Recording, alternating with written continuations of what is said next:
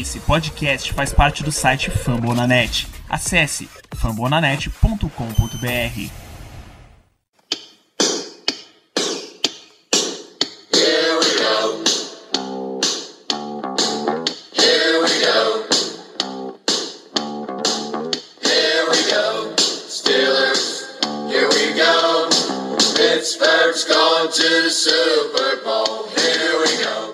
bem, pessoal, estamos começando mais um podcast Black Yellow Brasil, esse podcast da parceria Steel Curtain BR, Fambonanet. Estamos gravando o episódio número 7. Para fazer a apresentação de hoje, estou eu aqui, Danilo Batista. Junto comigo tá o Caio. Aí galera, vamos nessa, falar um pouquinho desse AFC Norte aí. Temos também o Renato Opa, vamos lá, falar dos caras aí, dos rivais e do Browns. e também o Ricardo. Fala, Ricardo. E aí, pessoal, tranquilo? Como o Renato falou perfeitamente, vamos falar dos rivais e do Browns. Que é sempre um caso à parte, é sempre legal também estar falando do nosso querido Cleveland Browns. Rapaz, Eu vou morder minha língua tão grande em dezembro, velho. Também. Mas vamos falar, vamos começar, vamos começar que vai ser interessante hoje. rapaz.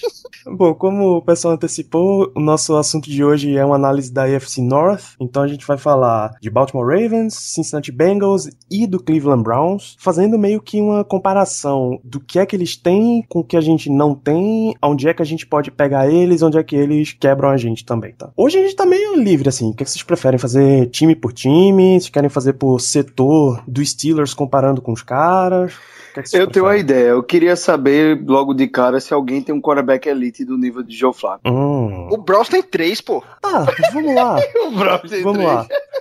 A gente sabe que na divisão o Big Ben tá acima do resto. Não tem, não tem nem discussão. Isso é um fato. Qual o patamar, qual o patamar dos outros três? O Joe Flacco, o Andy Dalton e para efeitos de discussão a gente vai falar do Robert Griffin terceiro. Não, Big Ben tá bem acima, né, meu velho? Bem Andy acima. Dalton é aquele mesmo. negócio, né? Aquele que o pessoal gosta de falar, a escala Andy Dalton, que é o Andy Dalton é o perfeito pra definir como mediano. Que ele não é nem tão bom, nem tão ruim. É, é um cara. É o cara que. o Cara, o Stefan Tweet interceptou ele, velho. Tá, tá bom demais.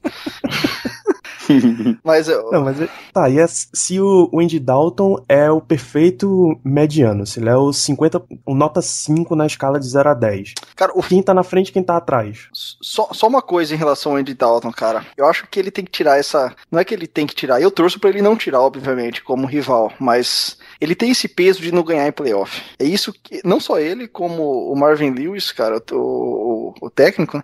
ele tem que tirar isso aí, cara. Enquanto os caras não ganharem em playoff, ele vai ser sempre taxado como o cara que vai bem na temporada, que é, que é bom. Eu vi até, tem- até as três, quatro primeiras temporadas do Andy Dalton comparado com as três, quatro primeiras temporadas do Peyton Manning. E, estranhamente, a do Andy Dalton não tava tão pior, digamos assim, ou não tava tão abaixo. Ah, eu, sinceramente, não jogaria o Andy Dalton como, como nota 5, talvez ali nota 6, 6,5. Eu não acho ele o cara de todo ruim, não, sinceramente. Eu acho ele um, um, um bom quarterback, ponto. Nada mais além disso. Mas é só um parênteses que eu queria fazer em relação a ele. Eu acho que se ele um dia ganhar, se um dia ganhar um jogo de playoff, talvez até o peso das costas deles caia um pouco e ele possa ficar mais confortável em campo. Por enquanto, ele continua sendo o quarterback que não ganha playoff. Eu até iria, iria tão longe assim, é, direto nos playoffs. Diria que o Andy Dalton primeiro tem que conseguir crescer em grandes jogos, principalmente no prime time. Naquele momento tá todo mundo assistindo ele. A gente até é isso que brinca. quer dizer. O Andy Dalton, por ser ruivo, parece que se apaga jogando de noite. jogando de tarde é aquele negócio, tá no sol, então ele floresce, joga maneiro.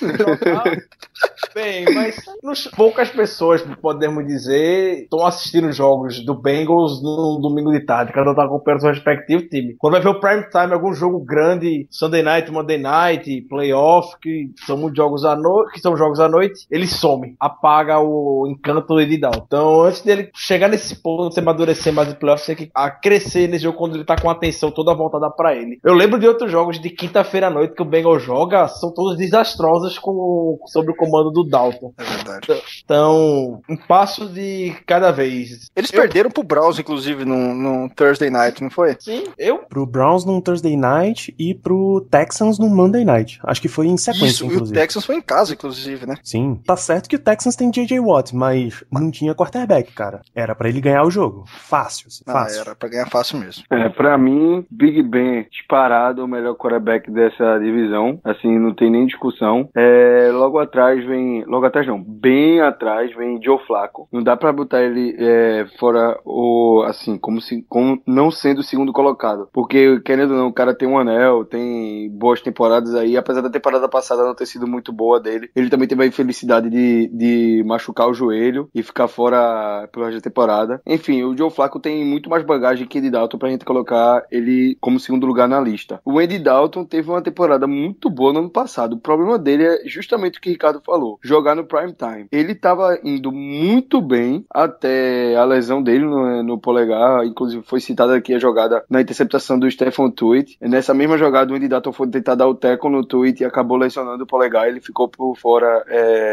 acho que por alguns 5, 6 rodadas. Ele, ele chegou a voltar nos playoffs? Acho que não, Não. né? Não, pronto. Não. Então, então ele não chegou nem A a voltar. previsão, a previsão era voltar se eles fossem enfrentar Denver. E pronto, então Mas eles não não, chegaram nem a voltar. Então eles não chegou nem a voltar. É, Pois é, coitado, né, velho? O cara começou realmente, ele teve uma temporada espetacular no início. É, foi muito boa mesmo. Agora, só jogando de dia, só jogando às três horas. Se botar pra noite, meu amigo, aquele cabelo vermelho dele não pega fogo, não.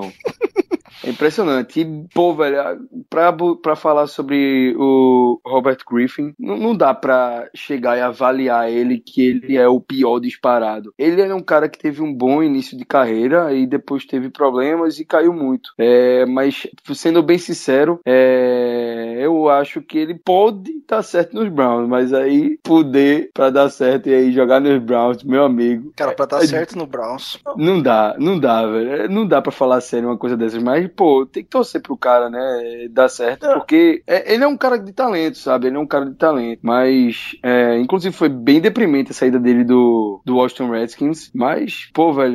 eu- Mas eu- me, sur- me surpreendeu a maturidade dele, cara, em relação a essa, essa transição, essa saída dele. Sim, sim. Então não, não dá pra gente avaliar como é, como é que vai ser ele nessa escala entre ser o quarto, assim, a distância dele pra Andy Dalton, se vai ser absurdamente grande ou se vai ser pequena, porque é muito cedo pra dizer como é que ele vai estar com esse time. Ele vai ter aparentemente um grupo de recebedores decente nessa temporada. É decente não, assim, mediano, nota C na, na escala aí americana de avaliação. Então é pra ver o que ele pode fazer. É um quarterback que era muito bom com as pernas, vamos ver é, até onde ele pode levar esse Cleveland Browns. Mas, pra ser bem sincero, eu não tô muito otimista pro Browns pra essa temporada, não. Assim, como adversário, eu não vejo eles chegando. Eu vejo eles em construção. Independente do AG3 tá agora no Browns, o Caio falou até bem. Eu também torço pelo AG3, que eu, quando ele tava lá no Redskins, teve o sucesso que teve, conseguiu carregar aquele time nas costas. Até que, desculpa a expressão, não sei se vão concordar comigo, o imbecil do Mike Shanahan vai fazer o que fez com ele, que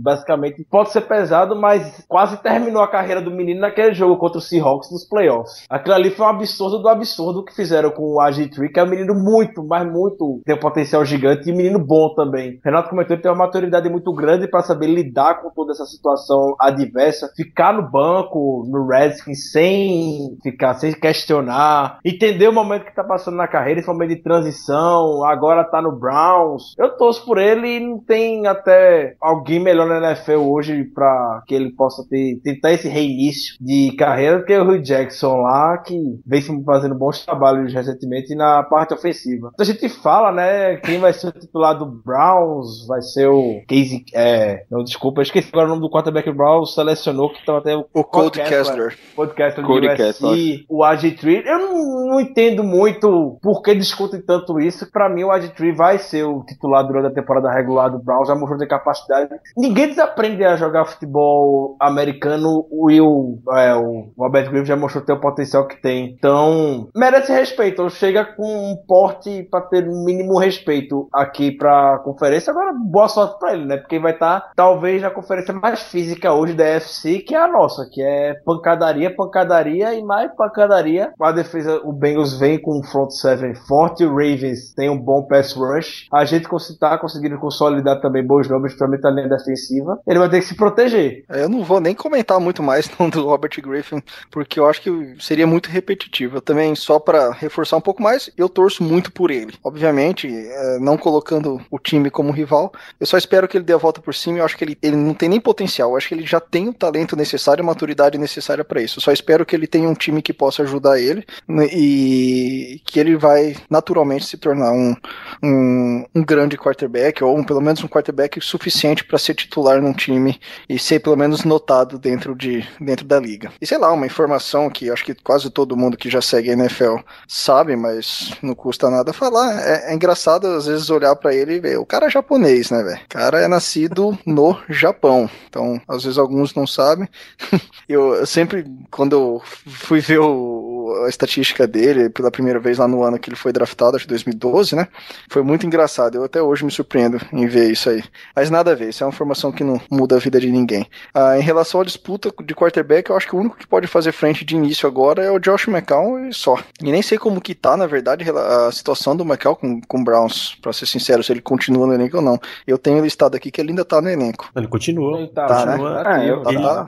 O Macau começou a temporada bem ano passado, né? Só Uhum. que aí ele sofreu a lesão e aí desandou. Porque veio a- todo aquela, aquele problema com o Johnny Manziel e aí desandou de vez o Browns depois disso. Agora ele tinha um- uma química muito boa com o Gary Barnett. Eles estavam fazendo Sim. boas jogadas. Mas chegou um momento que ele sofreu uma concussão, depois ele sofreu outra lesão e aí ele foi ficando cada vez mais fora do time. É, o, o Browns terminou a temporada passada com o Austin Davis. Grande Austin, Austin Davis, Davis. De, de quarterback. Meu É. Jesus. Pois é. Uma- antes da gente começar a falar time por time em termos de elenco. Então, vamos lá. Ano passado a gente teve o Cincinnati campeão da divisão, depois o Steelers em segundo, o Ravens em terceiro, sabendo que foi destroçado por lesão, e o Browns em quarto, fazendo meio que um power ranking da divisão. Como é que a gente coloca esses quatro Em 2015 ou hoje? Pra 2016? Para 2016, considerando todas as perdas de Cincinnati da temporada passada, é,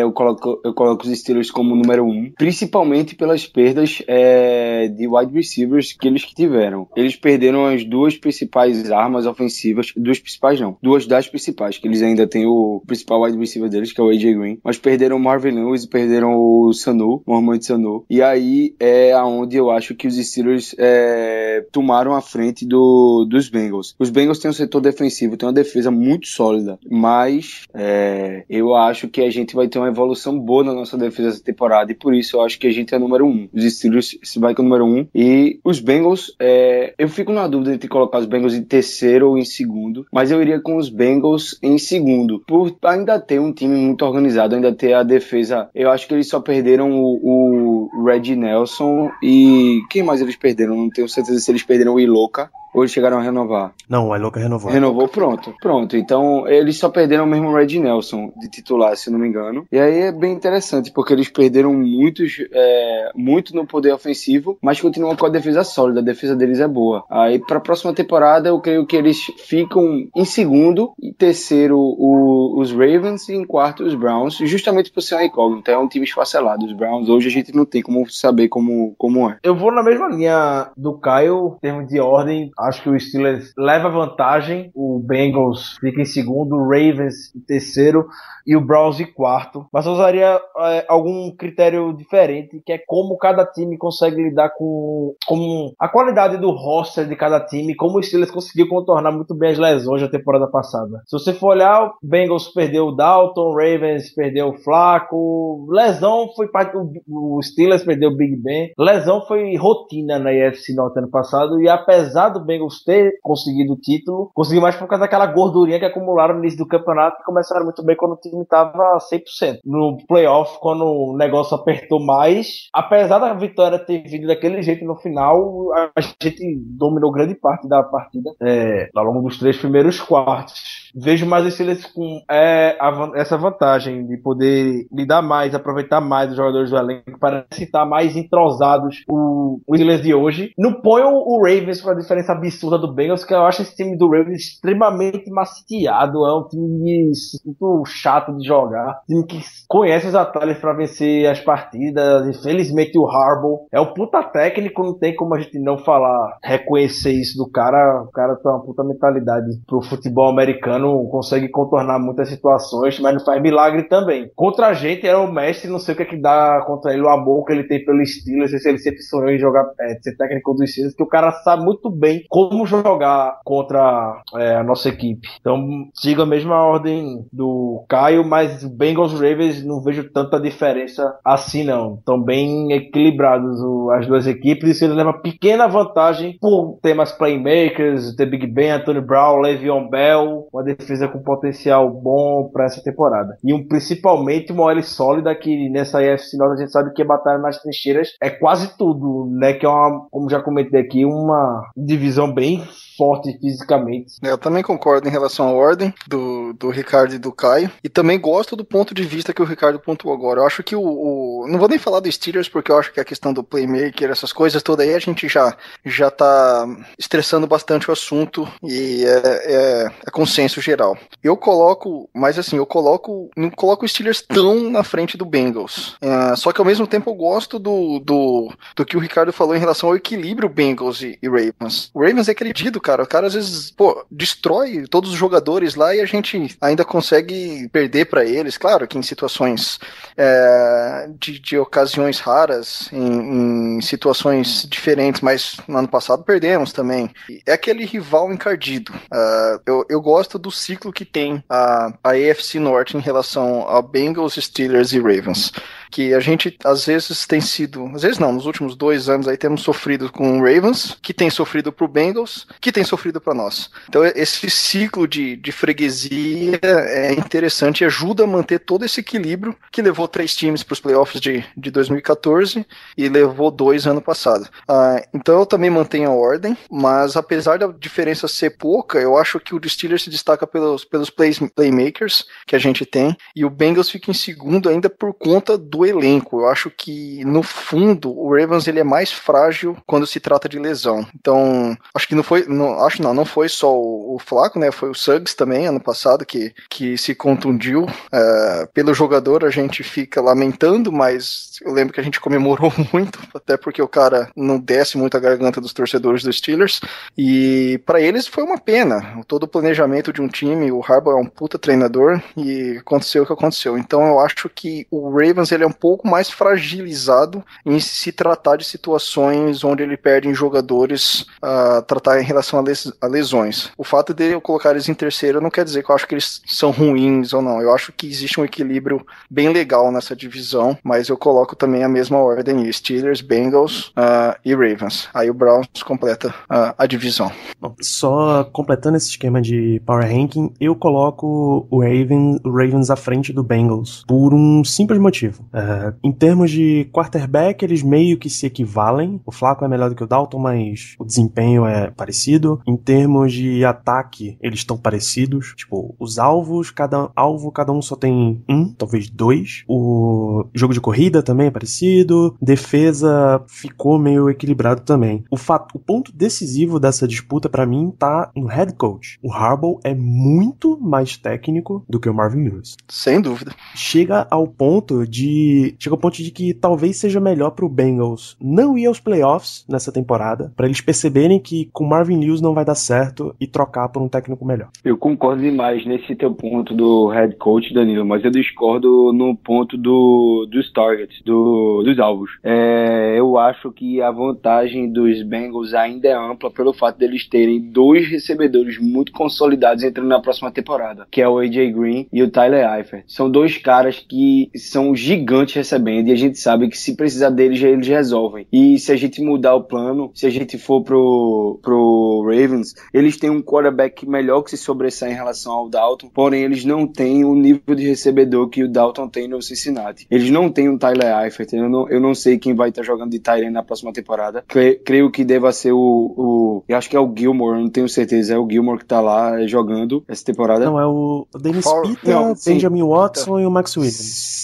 Pronto, é, é, pronto, Pita, é, que vive de lesões, a gente não sabe como é que vai ser o Pita. Tem também o, o Rookie da temporada passada, eu esqueci o nome agora, mas é Max um. Williams. Max Williams. Não, não, o É, Rookie. Wide Receiver. O Ah, Wide tá. Receiver. Rashad É, Perry. do Sharp Perry, né? Isso, o Perman, que é um cara que é um incógnito, inclusive, se ele vai jogar essa temporada. Parece que ele vai jogar, é, mas parece que não vai estar pronto para o início da temporada. E é, ele vai sobrar tudo pro grande top receiver Mike Wallace. Isso que eu ia falar, pô. Os caras têm Mike Wallace. Exatamente. Então, então esse, esse é o ponto pra mim que se sobressai é, no, no Cincinnati. Que eu discordei, por isso que eu coloquei Cincinnati à frente do, dos Ravens. Por- o, o termo do, do plantel. Mas, claro, é, o fator head coach é muito importante também. Esse ponto eu esqueci de ponderar. E, e o Harbaugh é um monstro. O Harbaugh é um monstro, a gente não pode deixar de, de comentar isso.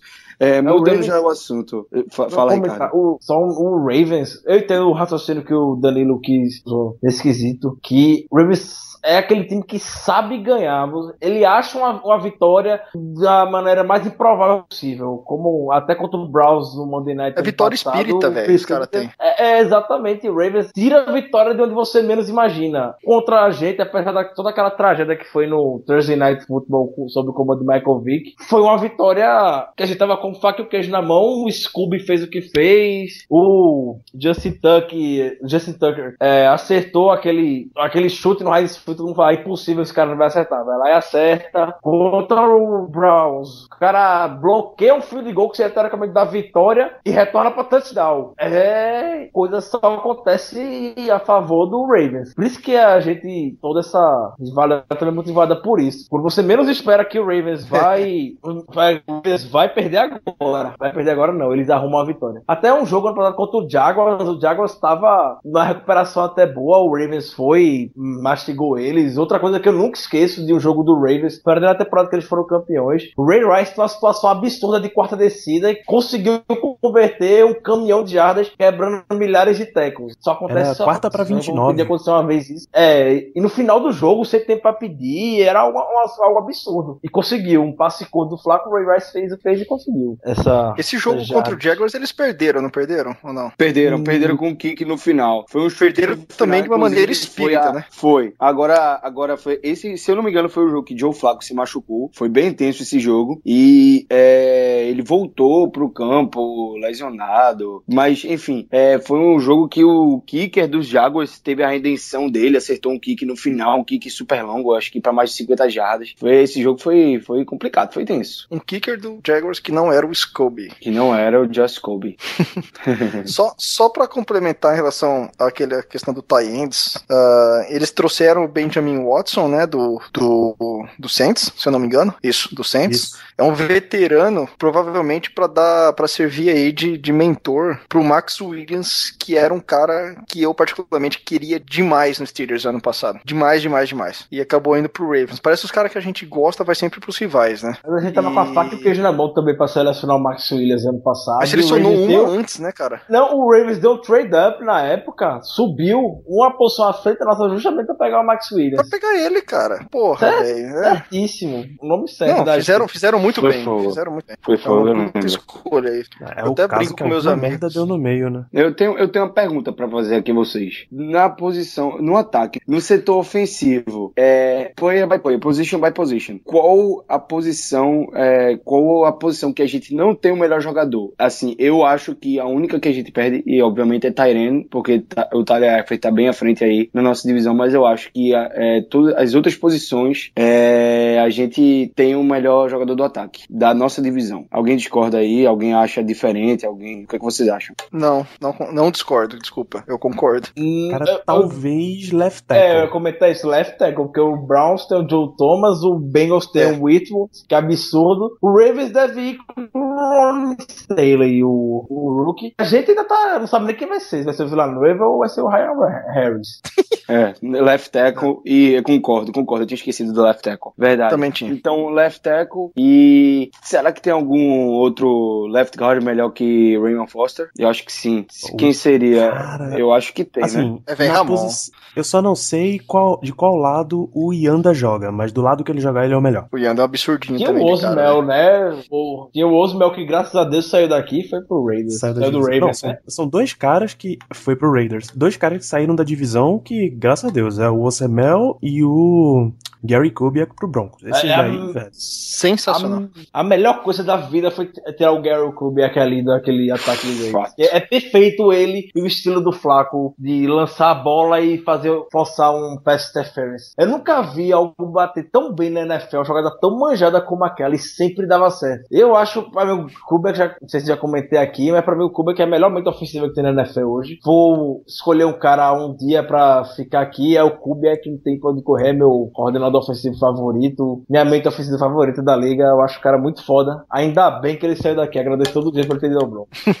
Eu aproveito- ô, Ricardo, e Bruce Arians? Tem o jeito dele, né? Tem o jeito dele. Ai, ai, Ah, eu, eu gosto, só aproveitando então o que o Ricardo falou, eu, eu, se fosse pra falar de alguém que eu gosto, mas não é da divisão, gosto do trabalho que o Adam Gaze tem feito. Agora eu não sei como que ele vai ser lá no Dolphins, mas é um cara que eu, que eu gostei de ver o trabalho dele. Mas ainda é muito novo, tá, tá chegando, a gente precisa avaliar por mais tempo. Agora, como head coach, eu não sei. Não sei como um cara novo vai liderar lá na- no Dolphins, mas não é o caso agora.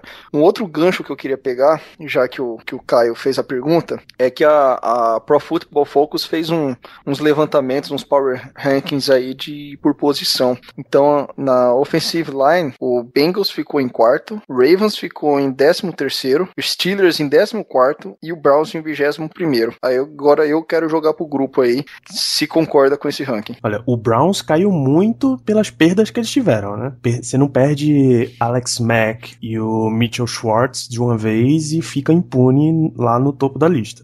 Então a queda é bastante justificável. Décimo quarto para nossa linha ofensiva, para quem conseguiu fazer running back titular, running back reserva e até o terceiro running back render bem, para quem foi, acho que a gente foi o time que menos cedeu pressão, não foi, Foi isso? O Big Ben foi bem mesmo. sobre a seleção na temporada passada. Pra gente ter o quarterback titular que menos cedeu, menos sofreu pressão, olha, 14 tá muito, E muito o baixo. mais contraditório é que esses dados de sofrer menos pressão, ter mais tempo pra lançar, é do Pro Football Focus também. Sim. A mesma, É mesmo, da mesma fonte que exalta a OL por, um- por um lado, bota a OL em 14 por outros motivos. Então não dá pra É. entender muito. Por isso que muita gente questiona até esse trabalho do Pro Football Focus. Talvez esse ranking que eles tenham montado tenha sido baseado nas É, notas, na média das notas deles. Aquele name by name, aquele... É, Olha, e aí você pegar um, por exemplo, um, um a gente jogou com center reserva no passado, é, a gente jogou com Villanueva de left tackle, e isso deu uma baixada na nota. Não sei. Pode ser esse o critério que eles tenham usado pro ranking. Mas eu acho que a gente tá bem acima de 14. também acho. Eu também acho, eu discordo dessa posição. Eu também acho que a gente tá bem acima de, do 14, até porque eles não estão levando em conta o nosso coach de OL. Se eles levassem, se eles parassem para levar em conta isso, com certeza a opinião deles mudaria.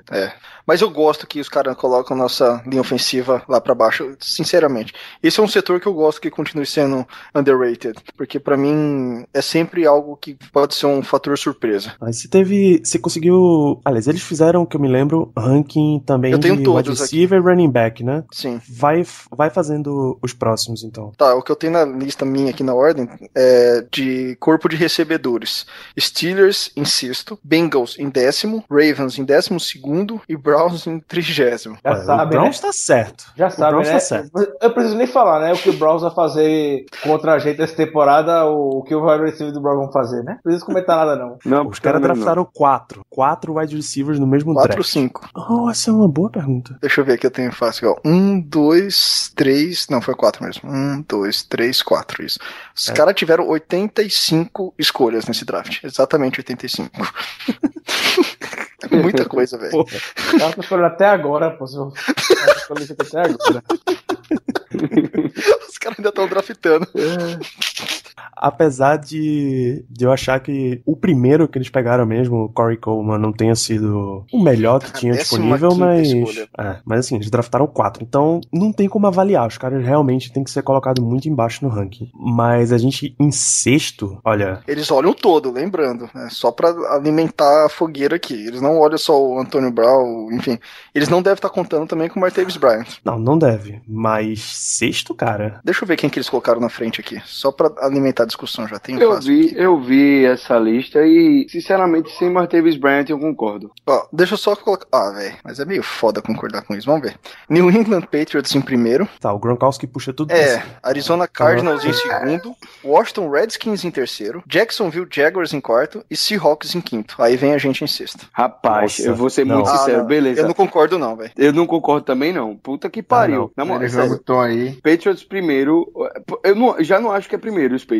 Eu não acho Primeiro, que- Ah, é, p- primeiro porque, pô, velho, os caras, os cara, beleza, os caras têm Edelman, os caras têm Gronk, mas e aí? Quem é o próximo super wide receiver que eles têm lá? Daniel Amendola não é um super wide receiver. Cara, Não, pra é mim o Packers. é o Martellus Bennett. Um corpo, é, é, um- ah, sim, o Martellus Bennett, verdade. É um cara que puxa eu tinha esquecido desse cara. Mas assim, ele não, não, não, não, faz com que seja um baita grupo de recebedor assim pra ser número um, não. Na minha opinião, sério mesmo, é, Não concordo também. eu não Cara, não. avaliar, avaliar corpo de recebedor do Patriots é- vai ser sempre um inferno. Primeiro porque o Gronkowski vai sempre alterar qualquer, qualquer análise que você faça. Isso é um fato. Qualquer tentativa que você tente colocar os caras um pouquinho mais pra baixo, o Gronkowski vai quebrar tudo. O Gronkowski é um cara que você não marca sozinho, não marca em dupla. Se você botar tripla, o resto do time inteiro tá livre. Se você consegue marcar recebedor, os corredores recebem passe, então não dá. O corpo de recebedores deles tem que ficar em primeiro, claro, levando em consideração que a gente tá sem o Bryant. É, não dá, aliás, outra parada que altera e muito a avaliação deles chama-se Tom Brady. Qualquer, basicamente qualquer malandro que tiver ali, o Tom Brady joga pra cima. É, Qualquer um. é, isso é um fato. Eles não, eles não precisam de recebedor X.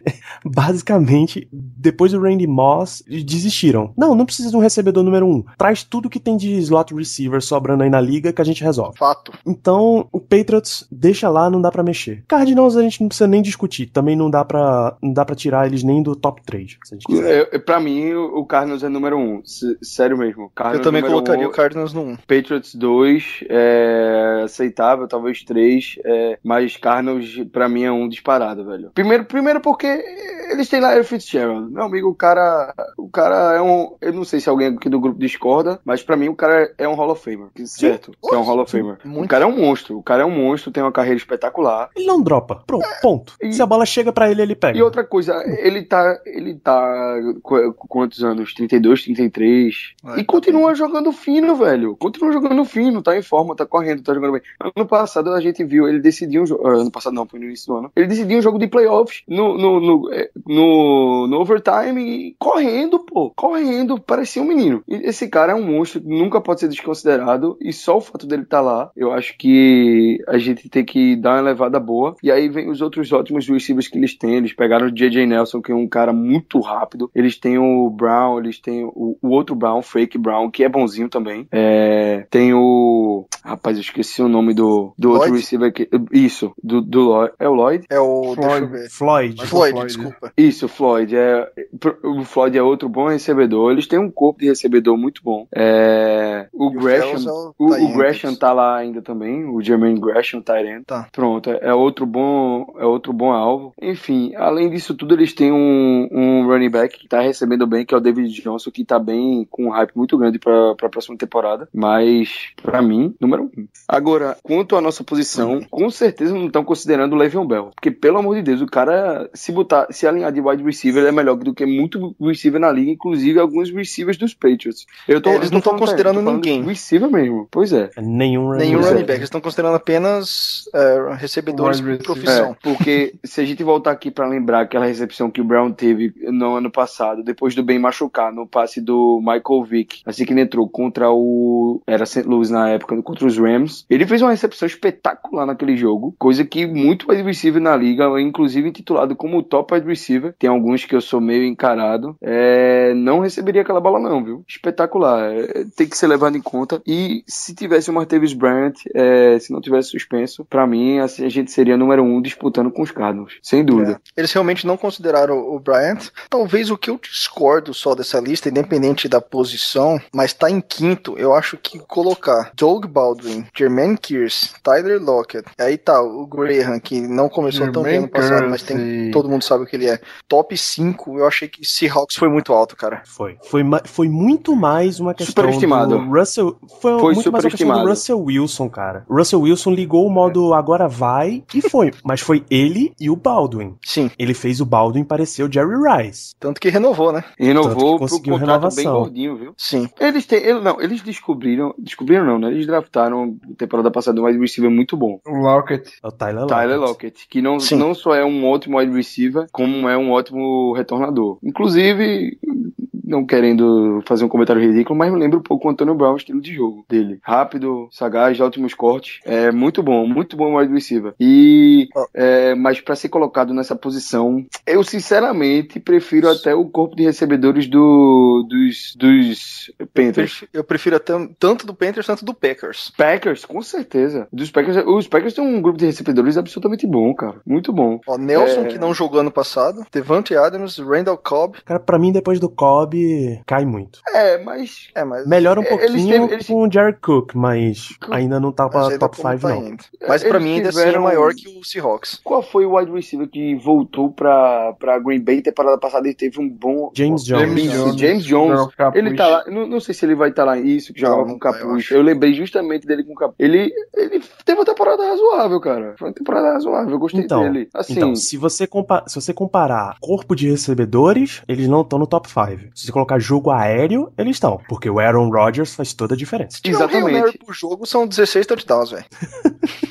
parar pra analisar também o corpo de recebedores dos Panthers, é um corpo de recebedores decente, pô, decente para bom. Eles têm um cara que é incrível como o jogo aéreo deles foi bom sem esse cara, porque esse cara é muito bom, que é o Kelvin Benjamin, que é um receiver que vai pro terceiro ano dele na liga. O cara é muito bom, pô. Ele é muito bom mesmo. Eles têm o Greg Olsen também. É, teve alguns outros recebedores que é, tiveram desempenho nessa temporada É, que não Brown, esperava, Jericho né? E, e e o Ted Ginn Jr. teve um desempenho Ginn não também. esperado, mas teve um bom desempenho essa temporada. Incrivelmente, ele não teve drops ridículos. É outro grupo a, a, a colocar aí como, sei lá, top 10, ou disputar top 5, quem sabe. Ele tá listado aqui em 14, o, o Panthers.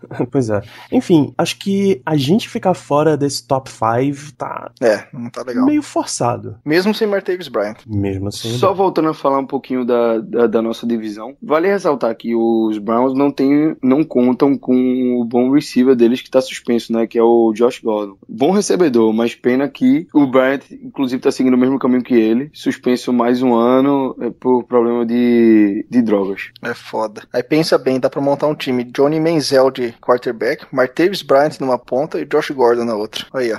Mais alguns caras já era. Aí tu mistura Johnny Manziel, Martavis Brad, Josh Gordon com ponta. Aí complica, né? Não, e, e- e ainda Aí tu quer queimar os caras. é, pode botar Le'Veon Bell nessa lista, viu? Temporada passada ele foi suspenso por isso. Blount também. Chama o Blount pra todo mundo logo. É verdade. Então tá, ó, então pegando o gancho do Livion Bell, running backs aqui foi listado como Steelers em primeiro, Bengals em décimo segundo, Ravens em décimo nono e Browns em vigésimo. Alguém discorda do Porra, Steelers em o primeiro? Bengals 19. Discordo Não, dos Bengals décimo Não, Ra nono, Ravens décimo de nono, Deus. Bengals décimo segundo. Ah, Ah, sim. Décimo segundo mesmo. É, mas assim, décimo segundo também acho Bem baixo. Bem Tá abaixo. muito baixo mesmo. Eles são top Bernard- 10 fácil, cara. Bernardo e o Rio são bons, são É, bons pra nomes. ser sincero mesmo, pra mim é top 5.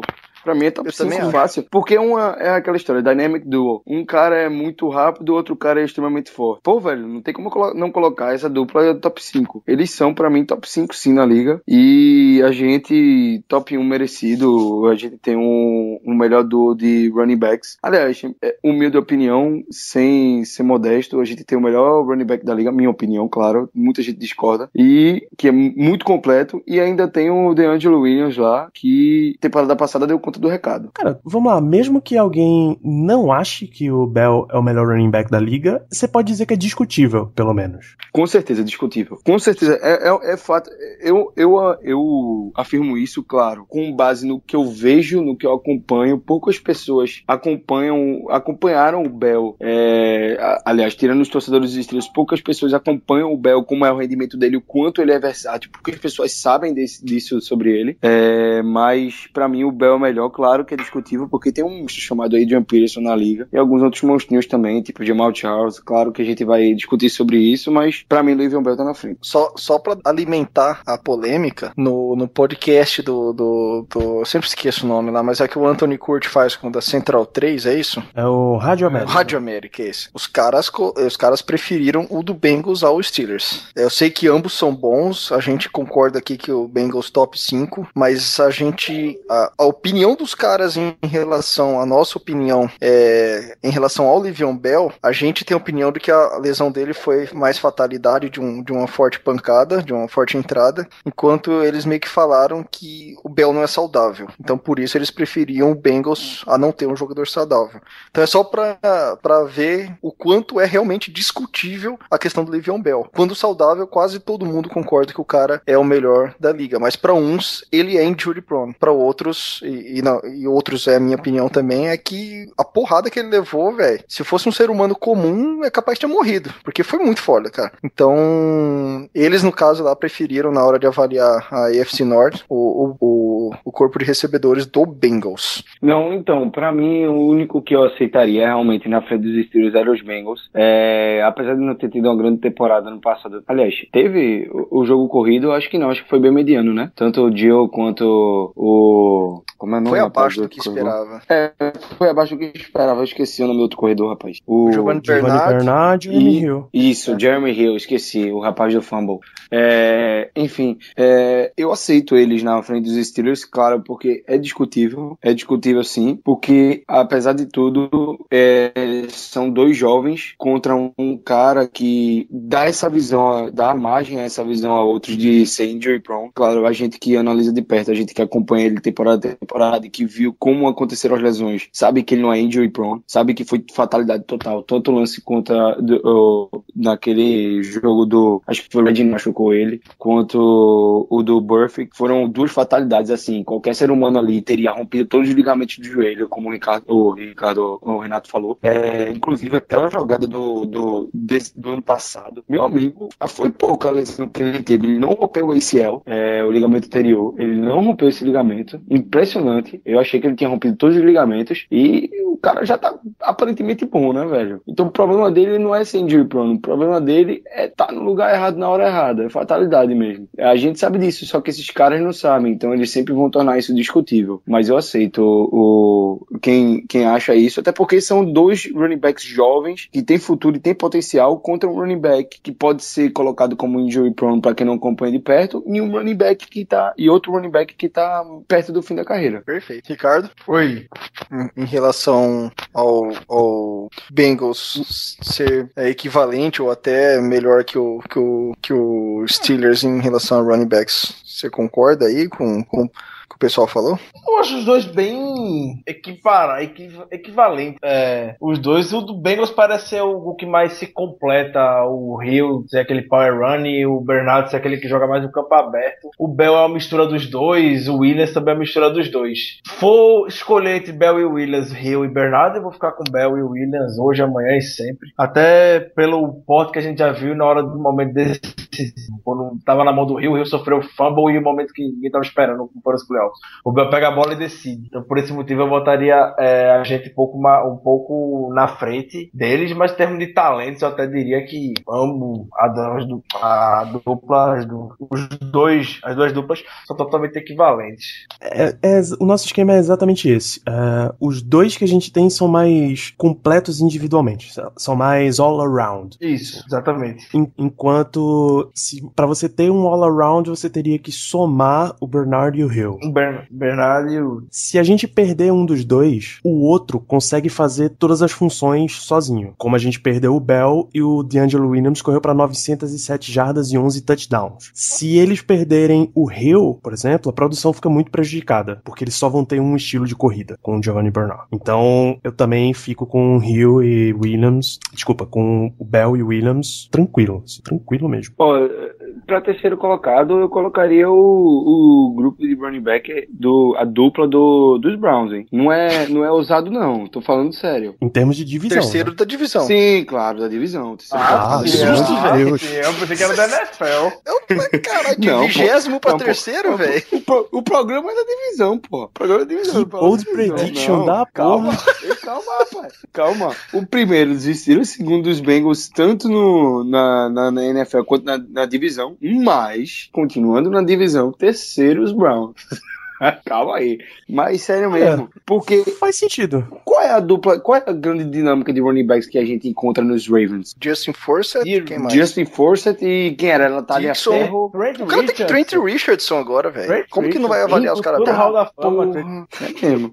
Não, e, e- os Browns, eles têm o Duke Williams e o outro, o de Brown. esqueci o nome agora. Zach Duke. Johnson e Isaiah Isso, Crowell. isso, o Isaiah Crowell, que correu bem na temporada passada, o Isaiah Crowell, e, é, e o Duke Johnson também. Então são dois caras aí pra gente observar que podem ter uma evolução legal aí nessa, nessa próxima temporada. Mas pra mim, em corpo de running back, tá na frente dos Ravens. Mas É porque o, o- o- os Browns vão ser subestimados sempre. É, e não à toa, mas nesse, nesse ponto, eu coloco os Browns na frente dos Ravens. O que o Browns teve um, um encaixe muito bom do Isaiah Crowell foi a, um- uma sintonia que teve com o OL com relação ao esquema de corrida que ele fazia. A equipe tem, que é aquela pulzona, bloqueio pulzona da OL e o Crowell conseguiu ler muito bem. Eu lembro até no primeiro jogo do Crowell, é, aqui na NFL, foi contra a gente no, no primeiro jogo da temporada 2014 ou 2015, me recordo, mas 2014, que foi aquela partida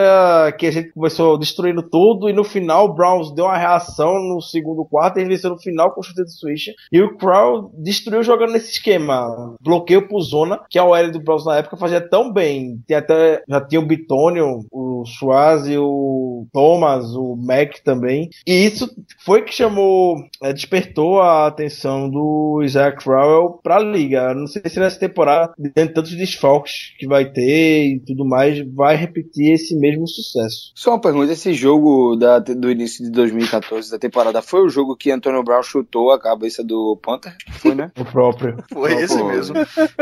que cena belíssima, amigos. Sensacional. Que cena Nossa. belíssima. Só em relação aos running backs do, do Browns, talvez até pra reforçar o argumento de vocês dois, nas 14 picks que eles tiveram nesse draft, nenhum running back foi escolhido. Então talvez eles já enxerguem também que estão bem servidos. Eles estão apostando nesses dois, nesses dois running backs, no Crow e no Duke Williams. São dois caras jovens que têm potencial, podem evoluir e por isso eles têm aí uma, um- dois prósperos wide receivers que, ou wide receiver running backs que podem dar resultado. Por isso, pra mim, que estão à frente dos Ravens em, em questão de grupo de running backs, duplo de running backs. A não ser que o Trent Richardson é, realmente teve impressione.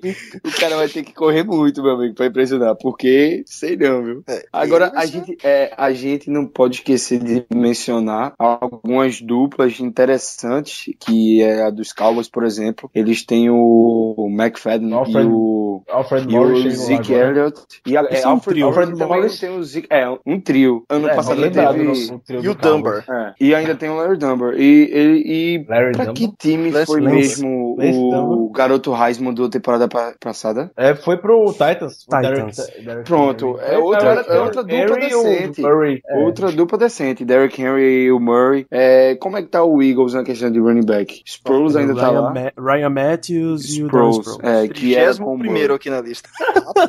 Sacanagem, velho. Porra, quem é o último? Washington Redskins. Pô, mas É. o- quem é o do Rest? Tem aquele rookie que era de Florida, Matt Jones. Matt, Matt É, Jones e Chris isso, Matt. Jones. É, complicado. Eles perderam um, não perderam? O O Morris. Alfred Morris. É, o Morris saiu, então acho que eles devem ter considerado O muito. Morris isso, e o Roy Hello Jr. já tá no Raiders também. É. O- Onde, onde tá o Aaron Foster? Ele foi pra Miami, Dolphins. finalmente? Foi pra Miami. Mas Isso. Acabou de assinar Rapaz, Miami.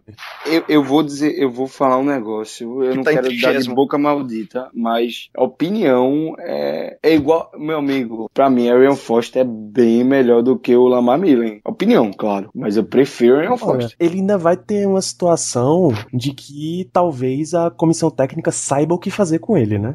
O problema dele é ficar saudável também, né? Olha o Adam Gates. Assim, indep- independente de quem jogue entre eles, entre o Foster e o Ajay, a comissão sabe o que fazer melhor do que a do Philbin, que era quem tava lá. Com Eles certeza. não sabiam como jogar com o Lamar Miller, cara. Quando o Lamar Miller saiu pro jogo seguinte, o Lamar Miller destruiu. Eu lembro que eu tinha ele no Fantasy, botei ele, no, no- obviamente, no banco por causa da performance dele.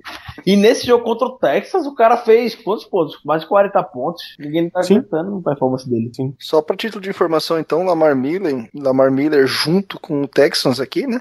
Nono colocado. No, na, o Texans tá em É. nono colocado na lista do. E o Eles Têm em décimo. Eles têm outro running back lá, os, Alfred Blue. os Texans. Eu Alfred- esqueci. Alfred Blue. Isso, é Eu o Blue. gosto dele, velho. Que é um, é, ele, ele teve uma temporada razoável no, no ano passado. É, gostei dele. Agora mudando de assunto, sobre defesa da, da AFC Norte. E aí, Eu quem é tenho que tem a só da melhor defesa? secundária aqui. Eu não sei, eu não sei, eu não consegui pegar os outros. Mas vamos da secundária, que é divertida, né? Jesus. O Bengals é o melhor, em décimo primeiro. Aí, 10 posições depois, vem os Steelers em vigésimo primeiro. Ravens em vigésimo quarto e Browns em vigésimo quinto. Olha a O situação Steelers ainda ficou em segundo lugar, foi. da... Meu irmão. Apesar de eu discordar, assim, eu acho que a dos Ravens é melhor que a nossa, hein? Rapaz, Eles devem estar apostando só o nesse draft. Cara. já, é já é melhor do que o Mitchell, que é o nosso melhor. Então, ele, pra mim, eles já estão na frente. Mas o Mitchell foi bem playmaker ano passado, hein? Foi, verdade. Mas Cara- eh, veja só, veja só. Quando a gente tem uma temporada que não tem um titular chamado Robert Golden, complica. Essa temporada, essa temporada a história é outra. Começou. Vamos ver a projeção. A do Ravens aqui é o Jimmy Smith, o Charlize Wright, o Powers e o Edel. E o Ladarius Webb, de safety também. E a gente, os caras projetaram como aqui? Deixa eu só ver como os caras o projetaram. Cockrell. É, Cockrell, Burns, o Gay, o Mitchell e o Golden, cara. Olha, É o titular, rapaz. É o titular. Meu, é muito, É muita é responsa. muito mídia, velho. É responsa, meu amigo. Cara. Apesar de eu discordar dessa posição aí, do. Claro, o, pra mim o Burns não começa como titular. Pra mim vai ser o Senquez Golson. Mas, pra ser bem sincero, é, colocando é, hoje a secundária pra avaliar, eu colocaria como terceiro mesmo, talvez como quarto a nossa secundária na NFL. Ou na, na, na NFL, não, na UFC. Porque, velho, é muito incógnita. A gente tá cheio de garoto. A possibilidade do, do Burns ser queimado em várias jogadas é muito grande. Não foi uma redundância, foi bem sério isso. É, e os caras são muito novos. Secundária sendo novo, ou os caras têm é, memória curta, ou vão sofrer muito. Porque cornerback é uma posição que tem que ter memória curta. É. A cada jogada que você perde, você tem que esquecer o que aconteceu e já tá preparado pra próxima. Senão, meu amigo, o Blake não tinha memória curta. Ah, É, talvez um exemplo recente que foi o próprio Danilo que deu falando com a gente no grupo do Chris Harris Jr., que foi queimado tanto e ainda assim teve uma, uma ótima temporada. Eu, no jogo lá contra os Steelers, que o Antônio Brown queimou ele algumas vezes e o cara ainda conseguiu ter uma temporada sólida. Então, Mas é, realmente tem que ter memória curta. O Correção, Harris algumas, algumas não. 200 jardas pro menino NB, rapaz. O Chris Harris saiu quase com o sobrenome Burns no nome dele. Ah, velho, olha a piada pronta aí. A gente tem um cara da secundária com o sobrenome Burns, velho. É. Isso não tá legal. complicado. Isso na estatística do Mancha, Olha, meu eu, amigo. sendo direto, eu É colocaria o Steelers. viu? Só pra, eu sendo direto, eu colocaria os Steelers como a pior secundária da, da divisão. Pela incógnita, eu também. Eu também. Ó, Joe, Joe. Hayden, Traymon Williams, o Jordan. ah, ah, enfim, eu não sei como tá a questão dos safeties do, do, do Cleveland, que não é das melhores também, mas o corpo de, de, de cornerbacks do Cleveland não acho que é pior que o nosso, cara. Nada na conferência em termos de secundária é pior que o nosso.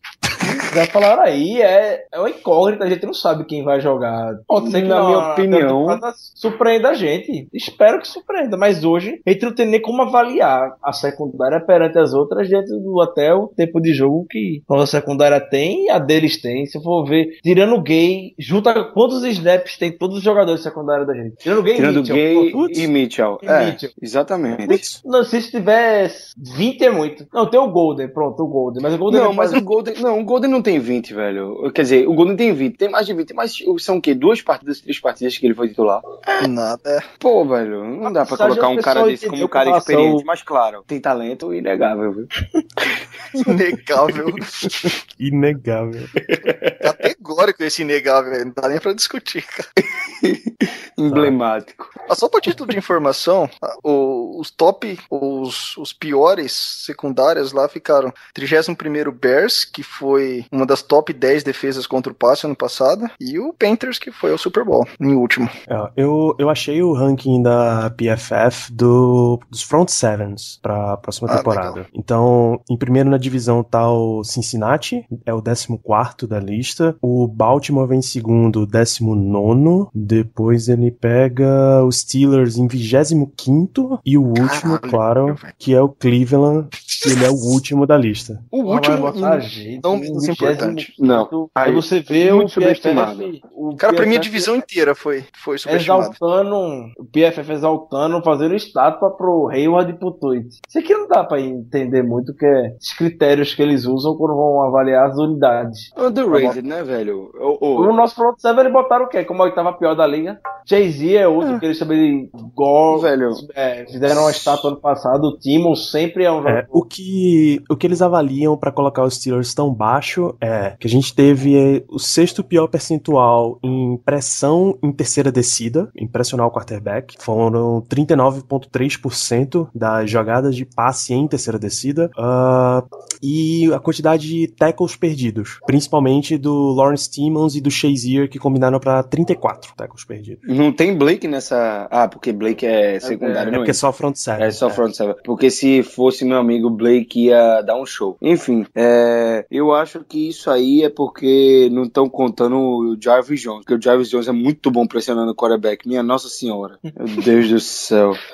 Meu amigo, enquanto a gente tiver Jarvis Jones pressionando o quarterback em terceira descida, a gente nunca vai conseguir melhorar esse percentual. Mas é, e, e a solução é o James Harrison, né? A solução é o James Harrison, que, tá- que é quem tá é, fazendo esse- papel aí mais de, de pass rush do que o Jarvis Jones. O Jarvis Jones é muito melhor na corrida, é, mas o, o Dupree também deixou a desejar em algum momento da temporada. Começou bem, parecia que o cara ia destruir na temporada, mas aí ele foi mais do mesmo. E aí tá- eu, eu creio que o problema fica nos outside linebackers da gente, que produziram muito pouco na temporada passada, inclusive no meio da temporada, os, os é, acho que foi o Tomlin ou foi algum outro treinador, ou foi o tre- nosso treinador defensivo, o Butler, ele chegou na imprensa pra é, dar uma um puxão de orelha nos outside linebackers, porque real- eles realmente deveram bastante na temporada passada. Eu acho que foi, é, tirando aí o- a secundária, o ponto fraco da nossa defesa aí do- no front seven. É, os, é, os nossos linebackers, é,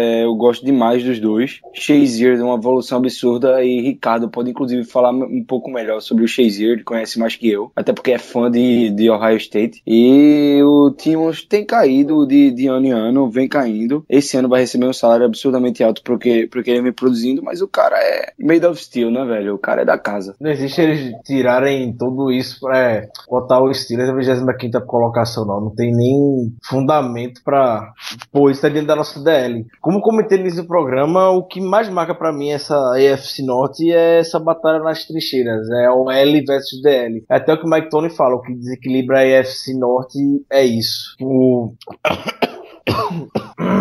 Então, é, um- o mais importante que a gente tem que destacar é que a gente tem dois é, defensive ends é, que são, na minha opinião, excelentes. Além de excelentes, subestimados, principalmente pela mídia. É, não conseguem ver o Stefan Tweet e o Kim Hayward da maneira que a gente vê. Não sei se é porque o trabalho deles é bem discreto, mas é bem sólido. É bem sólido mesmo. É, a gente perdeu o Mick Landon, que era um cara importante na temporada passada, assim, importante entre aspas, né? Como defensive tackle, ele cumpria muito bem o papel dele. Inclusive, é, eu escutei muitos comentários quando a gente perdeu o Mick Landon, é, de pessoas dizendo que a gente perdeu um dos melhores defensive tackles da liga, de nose tackles, aliás, da liga. E agora a gente vai ter quem? O Big Dema Colors, que é um, um, caro, um garoto gigante, velho. O cara é muito grande, mas até agora não mostrou para que veio. E o Javon Hargrave para evoluir, que eu acho que não vai ter é, muita participação nessa temporada, não. É, eu concordo é com o que o pessoal falou. Em relação aos Steelers, eu acho que não tem nada a complementar. Eu só reforço minha opinião que eu acho que, que toda a AFC North foi, foi subestimada nesse, nesse ranking de front seven. E eu achei o Ravens lá em 19 muito baixo pros caras, velho. Eu não sei se. É, é, igual o Ricardo falou lá no, no início, a capacidade dos caras conseguir ganhar jogo de uma maneira muito louca, assim, que, que, a gente menos espera. Eu acho que, aí complementando aquilo, acho que muito vem do que o front seven deles fazem durante o jogo, às vezes segurando em situações é, impossíveis. Assim, eu, eu não vou falar que eu gosto, admiro, mas eu acho que eles têm bons talentos lá para ser só 19. Então eu acho que to, todo, toda a divisão foi colocada, ranqueada muito baixo. Concordo. O, o, o, o que mais é, me impressiona é os Bengals terem ficado tão baixo. Porque os caras têm um, um front seven é, acima da média, velho. Então, o Cincinnati Bengals perdeu para Lions, Giants, Patriots, Jets, Bears, Texans, Chiefs, Vikings, Raiders, Rams, Panthers, Seahawks e Broncos. Eu acho que eles poderiam estar tá mais além nesse ranking também, eu concordo com o Kai. Eu tenho uma pergunta para fazer para vocês. Vocês acham que o sistema que a gente utiliza no Front Seven acaba fazendo com que alguns, algumas pessoas que fazem essas listas mudem de opinião? Eu acho que é aquele negócio. A gente tem um esquema que é muito mais tático, que destaca muito mais um lado que não é que fique tanto em evidência assim na liga, até durante o jogo, do que o de uma, de um, de uma super esteira, por exemplo. Deixa eu começar de novo o raciocínio aqui, porque foi gol do Vasco, eu me distraí um pouquinho, que merda. eu, eu falei a mesma coisa. Eu vi que eu falei, parou do, nada. Que merda. Eu baixei a cabeça pra falar quando vi foi Puta que pariu. Logo hoje que eu tô torcendo pro Santa, bicho. Que merda. E foi um golaço, velho. Olha aí, ó. Tá que pariu. Essa porra. Pegar o esporte, vai eliminar o esporte na Sula, essa porra. Caralho. Vai. É, sim. É, onde é que eu tava, assim, em relação ao esquema defensivo do, do Steelers? O esquema defensivo do Steelers é aquele negócio bem. que não mostra todo o potencial que os atletas têm de verdade. Não se sobressai tanto, que é algo muito mais tático do que ligado a uma técnica para mostrar nos stats, por exemplo, que é o que infelizmente muita gente analisa. Ninguém para para pegar um NFL filme e ver o papel que o Hayward e o Tweet tem é, no front seven. Ninguém faz isso, ninguém tem paciência para fazer isso. Só a gente que realmente vive e acompanha o Steelers. Então, aquele negócio. São dois jogadores para a posição de elite na liga, mas que meio que se sacrificam para trazer um resultado e mais solidez à linha defensiva e toda a unidade no geral. Como a gente já comentou nos episódios anteriores, a base de defesa do Steelers é a DL. Até por isso, muita gente fala que DE aqui é detém qualquer time da liga, porque os caras são muito grandes. É físico de é, defensive tackle. E também a mesma coisa que falam, se você pegar o JJ Watt, por mais absurdo que seja, que eu tô falando é um absurdo, pode encaixar aqui muito bem. É mais um exemplo. Dele chegar aqui e ficar totalmente perdido e sem saber o que fazer, o JJ Watt. Senão vai lá e vai atrás do quarterback. É o que o JJ Watt faria aqui, mas não é bem assim que a linha defensiva, o jogador de linha defensiva do Steelers atua. Então, até por isso, desses nomes, a gente vai ver muito Hayward no Pro Bowl, Tweet no Pro Bowl, porque não é a função deles ficar tanta em evidência durante as partidas. É aquela tecla que a gente sempre bate, né? O sistema de defesa dos Steelers que a gente utiliza é bastante complexo. Não é fácil, assim, de, de gente parar para ler, entender e depois explicar. Mas é, eu acho que o fato desse, desse esquema que a gente usa é ser bem, bem estratégico mesmo, bem diferente, é, é, talvez faça com que os jogadores é, sejam subestimados de um certo ponto de vista e que eles não apareçam tão alto assim nessas listas. A nossa nos front seven não apareça tão alto quanto a gente acha que deveria aparecer. Só que a gente que, repetindo eh, o que eu sempre falo, a gente que acompanha sabe que esse front seven não merece estar tão baixo assim na lista. Que é um front seven que, apesar de não ter é, pressionado tanto terceiras descidas, dos outside linebackers não terem sido tão efetivos na temporada passada, eles dão conta do recado. É, principalmente no jogo corrido, eles vêm dando conta muito bem do recado. É, eu acho que na temporada passada, o jogo que a gente sofreu mais que o jogo corrido, acho que foi contra os Chiefs. Não tenho certeza, dava para confirmar essa informação, mas eu acho que foi contra os Chiefs. Enfim, é um ponto a ser, a ser é, pensado sobre esse fato de a gente estar tão baixo aí nessa lista. Eu, eu sinto que a defesa dos Steelers ela só recebe os devidos créditos depois que ela se desfaz. Então a gente pode passar uma geração inteira construindo essa defesa. Eu acho que vocês dois foram perfeitos aí no que vocês falaram em relação ao destaque individual, eu acho que ela funciona muito bem como unidade. Então, é muito normal a gente ver, ou tem sido muito normal a gente ver é, a, esse sofrimento para a defesa funcionar, mas a partir do momento que a gente encaixar as peças certas, e essas peças não necessariamente tem que ser o melhor jogador, não precisa ser um J.J. Watt, não precisa, mas a partir do momento que a gente conseguir encaixar essas peças certas, a defesa como um todo funciona muito bem. E, e igual o pessoal falou aí, não, às vezes o pessoal não para para ver os filmes da defesa. Então a gente talvez não receba o devido crédito no momento que, é, olhando a unidade como um todo, a gente acaba recebendo crédito quando esse esquema funciona após temporadas, quando você vê que ela pode ter sido ranqueada top 10 na liga é, de, de, certos anos. Isso aconteceu até recente no, no, nas defesas lá de 2008. Por mais que o pessoal falava do James Harris, do Paul Amalo, enfim, do, de todo o nosso, nosso corpo de linebacker, a, o crédito maior só foi recebido depois do Super Bowl. Que aí sim o pessoal parou para analisar, olhou o que, que aquela defesa fez detalhadamente na temporada de 2008. Aí o pessoal viu, poxa, a gente talvez não deu o devido valor do como essa unidade funciona. Então, é, eu acho que acontece mais isso. A gente acaba recebendo mais crédito depois que o pessoal vê o que o trabalho já foi feito. Quando eles olham nome a nome, elenco, eles acabam não, não dando tanto valor. Mas eu acho que não é o nome individual que funciona. Eu acho que ela ou ela não funciona muito bem, ou ela funciona como um todo com bons jogadores, não necessariamente grandes estrelas. Até por isso, sendo repetitivo aqui, às vezes a gente não vai ver tanto o, o, o Ken Hayward ou o Tweet indo para Super, Super Bowl, não. Espero que a gente veja indo para Super Bowl, para Pro Bowls. É, só para completar aí, é, é interessante é, o trabalho que o Tweet e o Hayward fazem nas trincheiras, é muito interessante. Inclusive o trabalho que o McLendon fazia e o torcedor dos Steelers que estiver escutando esse vídeo, depois, se quiser parar para analisar alguns videotapes, com certeza vai notar o trabalho sujo, entre aspas, que eles fazem nas trincheiras. E por isso que aí fica tão. É, assim, a gente só vê o cara que deu tackle, ou só vê o cara que forçou o fumble, ou foi, com, com, conseguiu sec. Mas a pressão que eles exercem na linha é, mu é muito, é muito importante para a unidade de defesa como um todo. E a gente não tem estrela na defesa, né? A gente não tem nenhuma estrela, exatamente estrela. Quem é que a gente pega na defesa para ser, sei lá, o cara da defesa? No front seven, Timmons, porque tá aí há muito tempo. É o cara aí, a cabeça, é o, o, o cara mais famoso. O Hayward, mas assim, o, o Harrison, claro, o Harrison não dá para esquecer dele, mas estrela, estrela mesmo hoje, a gente não tem nenhum mesmo. Tem sim, Jay-Z. O Jay-Z quem? é estrela. Exato. Jay-Z é?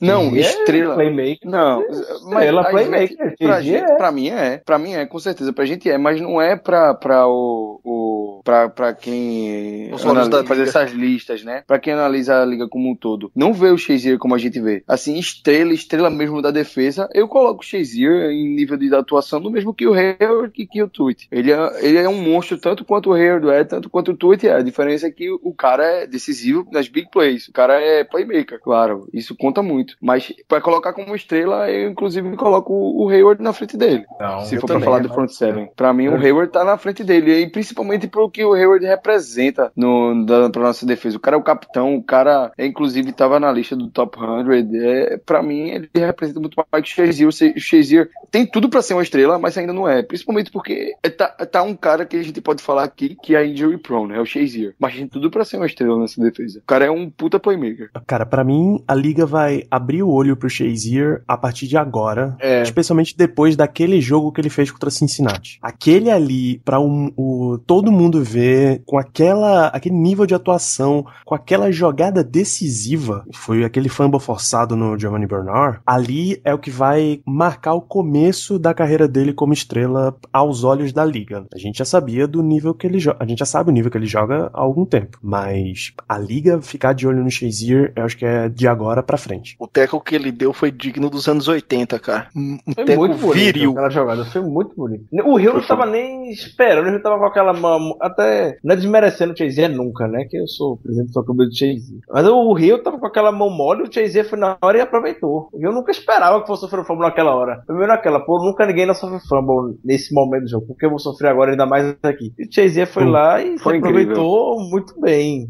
Foi incrível, ele, ele joga realmente com a intensidade absurda, ele é muito rápido. É, como eu disse, quem pode falar mais assim, sobre, dar uma análise mais completa, um comentário mais completo sobre o Shazier é Ricardo mesmo, porque ele acompanha a Shazier desde a época de Ohio State. Mas ele é um cara muito rápido, é um playmaker inteligente e tá aí pra se destacar aí entre os melhores linebackers do, da UFC Norte, sem dúvida. Vamos soltar uma? Vamos soltar uma? Vai lá, Chazier, solte. melhor jogador de defesa da FC Norte. Anote. Rapaz, Melhor rapaz. jogador de defesa da FC Norte é o Chazier. Eu posso, eu posso Tranquilidade, eu falo isso com tranquilidade. Eu falo isso com tranquilidade. Você vai ter um nome que vai sobressair na EFC Norte. Ainda passando nesse período de transição de jogadores. Tinha o Suggs, depois que o pessoal do Steelers se apostou, o Paula, o Paula Malo, o Larson que ainda tá nativa, mas não tem um papel que tinha é, antes. O Suggs se comeu com essa posição de estrela da defesa da EFC Norte. O Suggs também já tá em final de carreira e quem vai ficar agora com esse trono da defesa da EFC Norte é o Chazier. E com tranquilidade. Repito, com tranquilidade. Eu, eu, eu vou concordar. Eu vou concordar com essa afirmação, porque realmente é, só, só na defesa dos Bengals a gente vê um cara que. Alguns caras que podem tomar essa posição do, do Shazier, mas pra mim, se ele se- con- conseguir ficar saudável durante a maioria da temporada, porque vem sendo um problema pra ele, ele realmente tem potencial pra ser o melhor jogador de defesa da FC Norte, com certeza. Isso aí Se é é divertido, se é divertido ver Antônio Brown jogando pelo ataque, é tão divertido quanto ver o Chazier jogando na defesa. Eu acho, particularmente acho. Ele é muito explosivo, velho. Ele é muito explosivo. Ele é questão de explosivo, é questão do Chazier. Tem aquela velocidade dele, se você parar para o Chazier, o Chazier é muito agoniado, é aquele jeito, o pé dele não para de bater.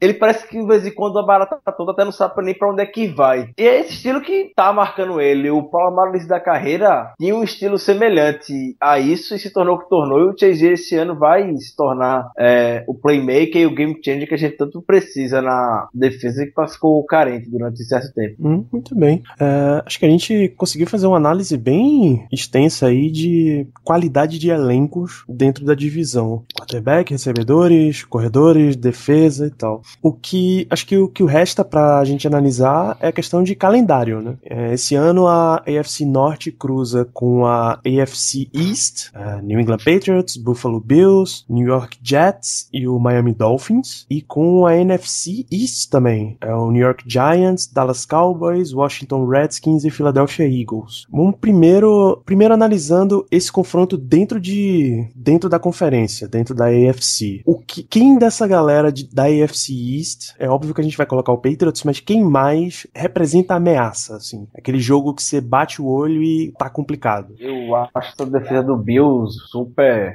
Porra, gol do Vasco de novo. Thiago Pikachu.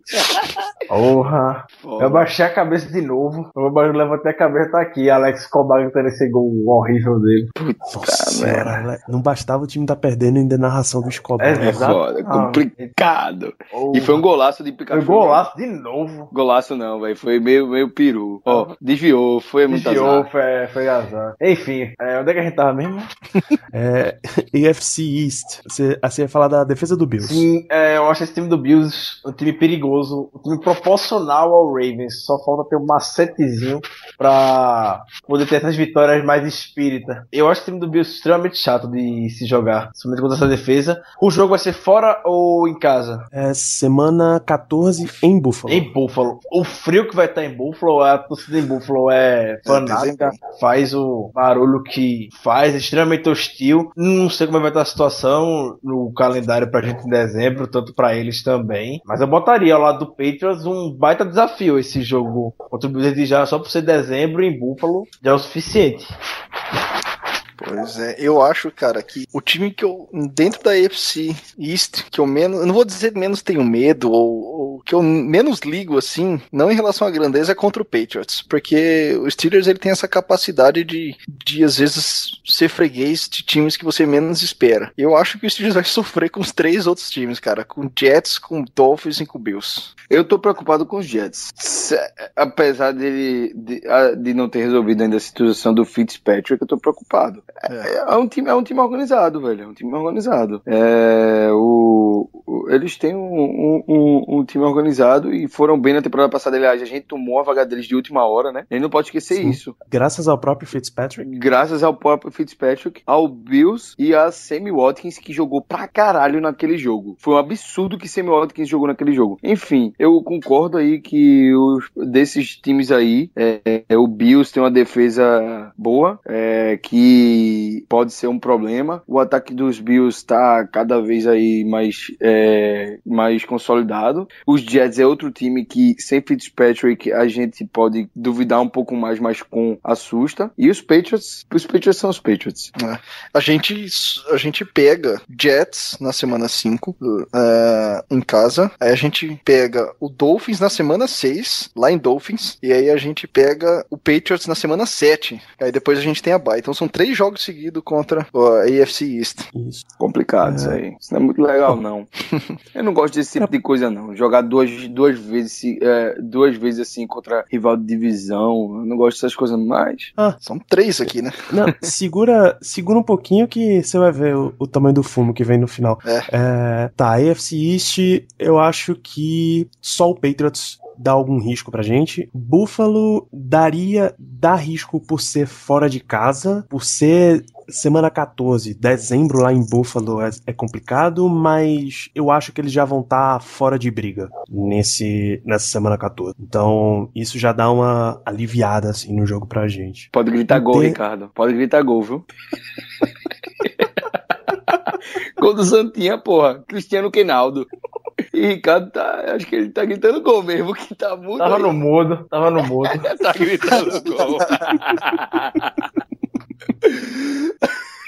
Merda.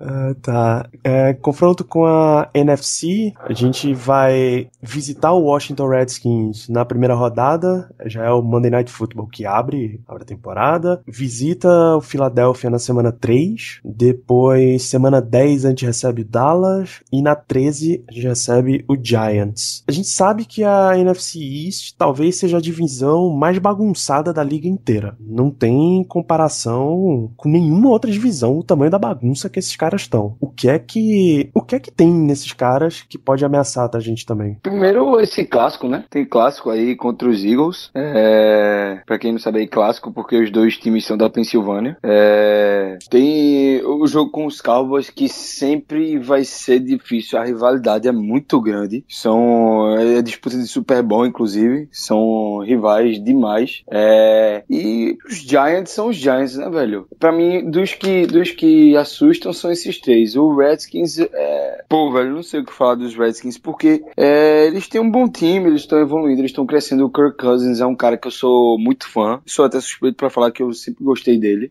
É, ele tem uma evolução absurda temporada passada, inclusive levou o time aos playoffs. É, mas, com, assim, ironia ou não, o time que foi o melhor da divisão deles, pra mim, é o que menos assusta por um fator: peso de camisa. É, eu acho que as outras, as outras três.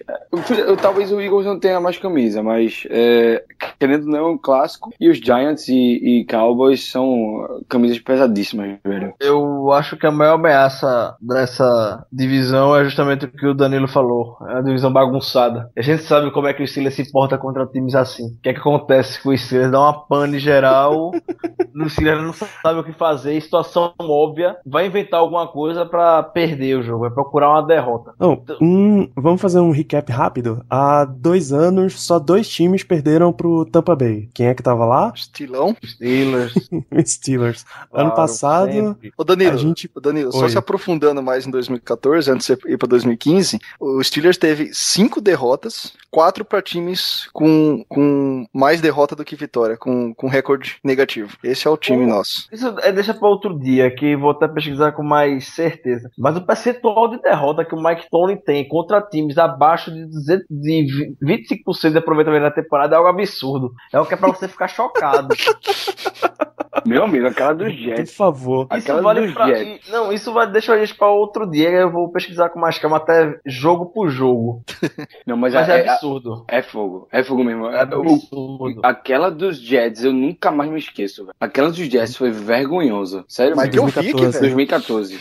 Michael Vick. Michael Vick. Com direito a fumble de Antônio Brown, pra você ver. Antônio Brown Nossa sofreu um Senhora. fumble. E vinha naquela Incrível. onda, porque o, era o Ravens e Colts, aqueles dois jogos magníficos que o Big Ben fez. Seis touchdowns de cada jogo, 500 já contra o Colts, aí foi pegar o Jets. O Jets na época era uma das piores defesas aéreas da liga e deu o que deu. Mas lá no Bem grupo do nada. Facebook, todo mundo acertou que ia perder aquele jogo. É, a gente sente o jogo, a gente consegue prever uma derrota do Steelers no início da partida, como aquele jogo contra o Ravens ano passado. todo mundo sabia que o Steelers ia perder aquele jogo a partir do momento que era Jimmy Claus e Ryan Mallett, os QBs do Ravens. A gente tinha certeza que o Ravens ia perder. Manjado, né, velho? É, Já demais. É, tá, da NFC East, acho que o maior risco que eu vejo é o New York Giants. Porque a gente sabe que a nossa secundária tá irregular, pra ser bem bondoso assim, tá bem irregular, e eles estão montando um ataque aéreo de altíssimo respeito. Se, se eles conseguirem fazer com que o, o Victor Cruz volte no nível pelo menos de um wide receiver 3, todo mundo que enfrentar eles vai ter um trabalho enorme. E claro, quem é que quem no nosso time marca o Del Beckham Jr., pelo amor de Deus. Golden, Ari Burns. Cockrell, É, é, Burns. rapaz, gay, gay tem altura pra marcar o, o Odell Beckham Jr. pra ser sincero, eu botaria o Golden. Falando sério, não, esse, esse é o típico, é o típico que vai pro gay mesmo. É o típico receiver que Exato. vai ter que ser o gay. Ó, vai lá e te vira, meu velho. Tu não é o big play, vai lá. O play faz, né? Big? Play, o Cédio- o Cédio vai fazer. É, ou então, é, é, sinceramente, provavelmente vai ter marcação dobra- dobrada nele. Vai ter Mitchell e Gay nele. Tem, que muito ter, velho, tempo tem que ainda. Eu, qualquer palpite, qualquer assunto que fala sobre o secundário hoje é um puro palpite. A gente não tem a menor noção como é que É. a nossa secundária vai se portar esse ano. Não sei, vai que o Butler faça algum milagre e o Carnell Lake faz algum trabalho com a secundária, o Tony. E esses caras engrenem de alguma maneira, nem que seja o próprio Cockrell com Gay e revezando no, por dentro o Golson, o Burns entrando algumas por fora, deixando o Gay por dentro. Enfim, é um palpite só que a gente vai ter hoje. Nada mais. Não tenho noção. Eu tô preparando um textamento sobre isso. A gente não tem noção como vai ser a defesa no geral é, nessa temporada. É uma defesa que parece ter mais do que 11 titulares ou uma defesa que parece ter menos de 11 titulares. Eu não sei se o Steelers tem 11 titulares hoje, pra gente- 11 jogadores pra gente chamar de titular fixo Verdade. na defesa, ou se tem titular demais também. E a gente não sabe. Considera o Golden um titular, o Golden e o Sean Davis titulares. A gente não sabe. Então tô escrevendo um texto quebrando a cabeça falando sobre isso. É, me tira uma dúvida, quando é que os Steelers jogam com os Cowboys? Semana 10, Meu 13 de amigo. novembro, no Heinz Field. A chance de Tony Romo já tá com season end injury é grande, viu, vai? a chance não é pequena não, meu velho. É, deixa eu ver se eles pegam algum pass rush pesado, assim, até lá. olha a esperança Deve pegar. velho.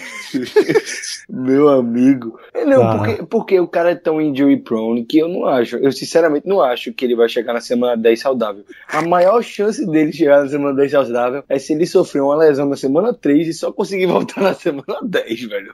Ou seja, Porque mas o mesmo cara assim é tem muito lesão. injury prone. Eles têm bye na 7, na 8 jogam com Filadélfia. Ah, pelo amor de Deus. Mamata. E antes? É, Green Bay, é, Giants, Redskins, Bears, 49ers, Bengals, Packers. Só completando um comentário do, de- do Ricardo, eu acho que foi o Ricardo que falou sobre os Giants, que eles estão fazendo um corpo de receivers muito bom.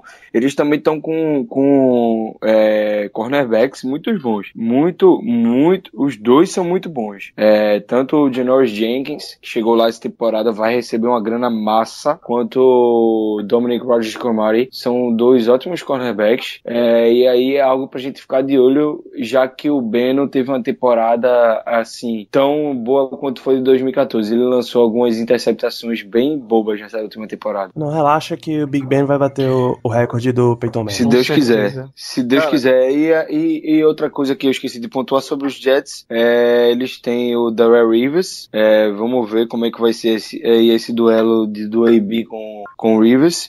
E é, tem o, o, o do Bills, como é o nome do, do corner deles, é muito bom. Eu esqueci o rookie. Gilmore, Stephen Não, Gilmore. tem o O Gilmore. Ronald Darby. Ronald Darby, isso. Darby. É, tanto tanto o Gilmore quanto o Darby. Os dois são Mas o. Redskins, o Redskins essa semana tem o Josh Norman também. Josh Norman, exatamente. Então, são, são duelos que a gente vai ter nessa primeira. Nessa, nessa- inclusive na primeira rodada, né? Nesse, nessa temporada, com, contra equipes que têm boas secundárias, bons é, cornerbacks. E aí vai ver como é que vai se sair a nossa, a- o nosso corpo de recebedores e Big Ben contra essa secundária, essas secundárias aí complicadas. Eu tô é agradecido do Big Ben não jogar contra o Titans, cara. Queria lançar interceptação pro Blake, certamente.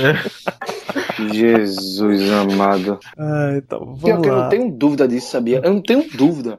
A gente ia perder, a gente ia perder o jogo Caralho, por causa de um touchdown, porra, de um velho. touchdown defensivo de Anton Blake numa jogada desenhada, desenhada por Dick LeBeau e com direito à, à, à participação especial de Sean Spence. Que lei do ex. Pois é. Então, assim, esses oito confrontos que a gente mencionou, os quatro da AFC East e os quatro da NFC East, todos os times na divisão vão ter. Então, isso é igualado pra todo mundo. Aonde tá a diferença? Naquele outro critério que compõe o calendário, que é cada time enfrenta os outros ti- os times das outras duas divisões da conferência que terminaram na mesma colocação. Então, o Steelers foi o segundo da divisão no passado, ele vai enfrentar o da o segundo da AFC East e o segundo da AFC South. E aí a gente dá aquela sorte fantástica, e sim, esse comentário é muito irônico, que o Colts ficou em segundo. OK, o Colts desde desde da era pós Peyton Manning toma apanha muito pra gente. Mas você vai ver um Andrew Luck voltando com sangue no olho, Pra voltar a recuperar a posição que é dele de melhor jogador da divisão deles. Então, na semana 12, a gente vai até Indianápolis para enfrentar eles no Lucas Oil Stadium. E na semana 4, a gente recebe o Kansas City Chiefs, é o segundo FC West, que também é outra pedreira e ainda continua melhorando. A nossa temporada é muito complicada, velho. Ó, esse jogo contra os Chiefs, eu sempre vou ter um, um- uma pulga atrás da orelha, porque, meu amigo, o time dos Chiefs é organizado demais. Eu gosto demais do time do Andy Reid.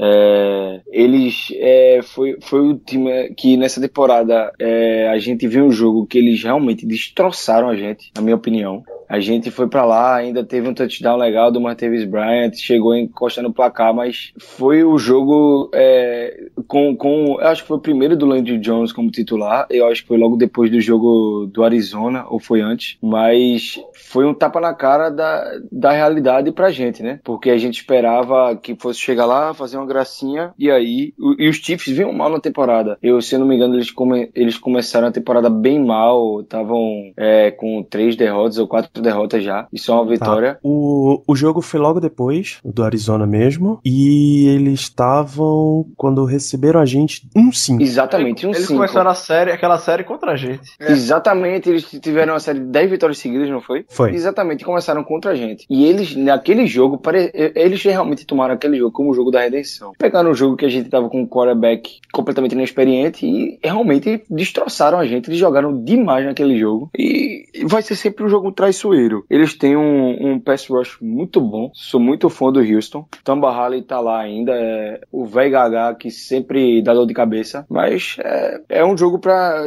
pra gente ser super estratégico. Pra tentar conseguir ganhar. Eu também acho que ó, o Kansas é um dos times que exigem hum, muito mais estudo do, da nossa parte para poder realmente fazer um bom jogo contra eles. É, é, eu diria isso. A gente nunca sabe. Em 2014 a gente ganhou de acho que 20 a 12, que eles, só eles não fizeram nenhum touchdown, só foi, só foi chutes. E aí a gente foi destroçado ano passado. Então, é- é- se eu tivesse que fazer um bolão agora, assim, esse seria o jogo que eu deixaria talvez pro final pra saber realmente se foi, se, se a gente teria condições ou não. A gente joga em casa, né? E, e, e talvez isso aí vai ajudar muito em relação a com o apoio da torcida. Ah, mas o Chiefs, é, eu também concordo pessoal, ele é um time muito ajeitado. Eu acho que eles têm, eu não vou dizer um pouco da filosofia dos Steelers ou não, mas uma filosofia semelhante. Você pega aí bons caras, não necessariamente estrelas, mas que formam um conjunto muito bom, um conjunto que, que pode realmente fazer barulho na liga. Eu acho eles um time muito completo. E outra coisa que também que eu esqueci de citar, né? Claro, a gente jogou fora de casa temporada passada e jogar no Arrowhead é sempre Sim. muito difícil. Sim, Sempre muito difícil, exatamente. isso nunca pode ser esquecido. Jogar no Arrowhead, dizem aí que é o estádio com a melhor acústica da, da NFL. É barulho. É o mais viu? barulhento. É, é barulho, viu? É, é complicado demais jogar lá e com certeza isso foi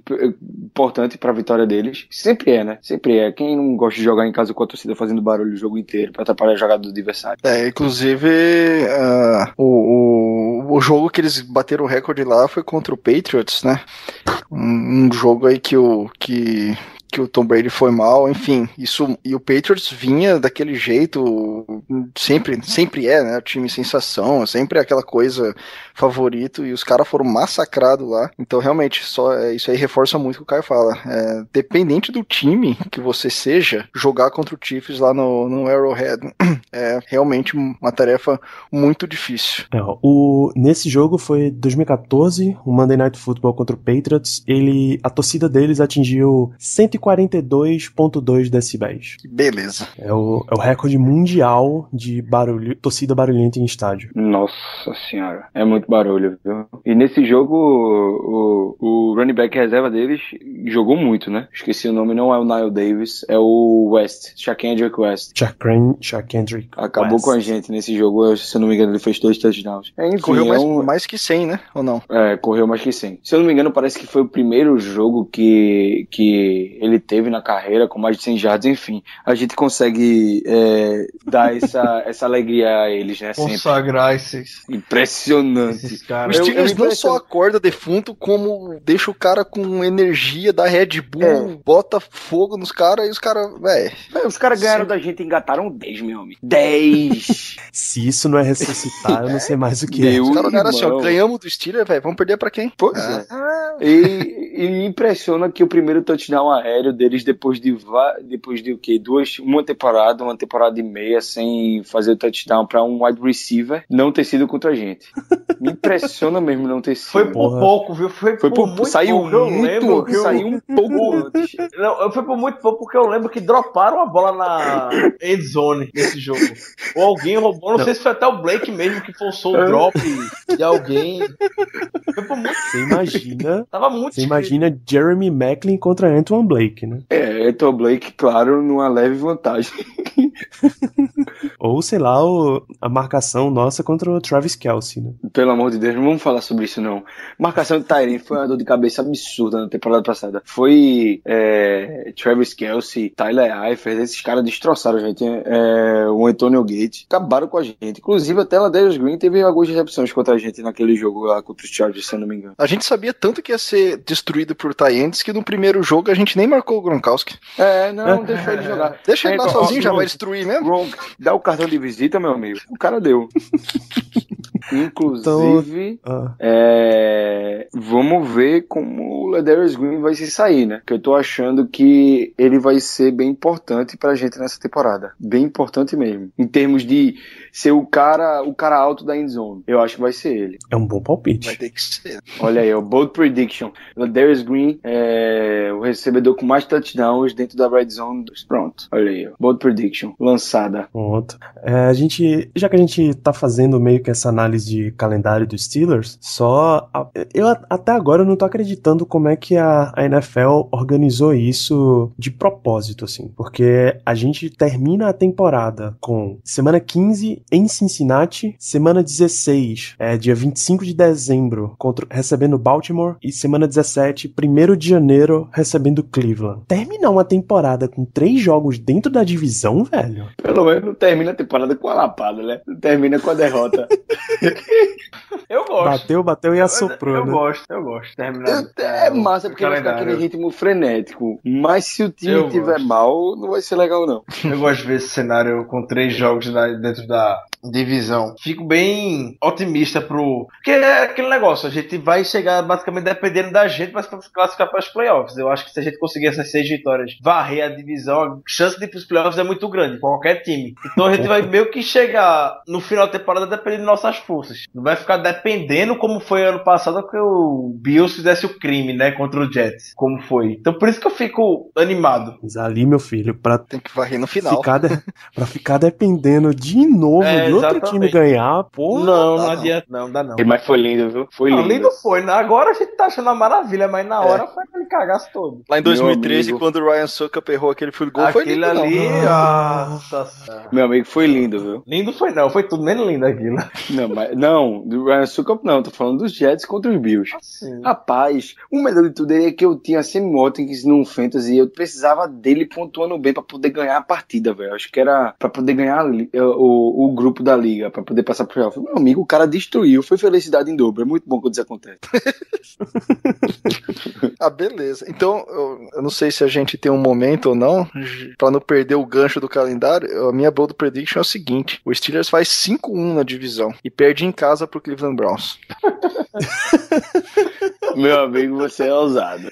Porra, tu tá ligado que perder em casa pro Cleveland é perder na última rodada, né? Mas a gente vai chegar classificado já. É pra mostrar que 2000 2017 vai ser uma merda mesmo. Porque o primeiro dia do ano o cara perder pro Browns em casa Meu amigo. é o sinal que vai ser Caralho, uma que merda. de começo. Por sinal, esse ano tem, tem jogo no Natal. Sim, de Vale Baltimore. aí ressaltar, temos o jogo, temos o Christmas Game, legal. Nunca tinha Temos o Thanksgiving Game também. Temos também, ótimo. Meu amigo, é muito bom que isso acontece. Harrison tá revoltadíssimo, cara. Ele quase É. aposentou por causa disso. Foi, pô, exatamente. Não vai passar. Vai passar os três família. feriados jogando, pô. É, sim. Absurdo, completo absurdo. Dá um turkey leg na sideline pra ele que o bicho fica feliz na hora.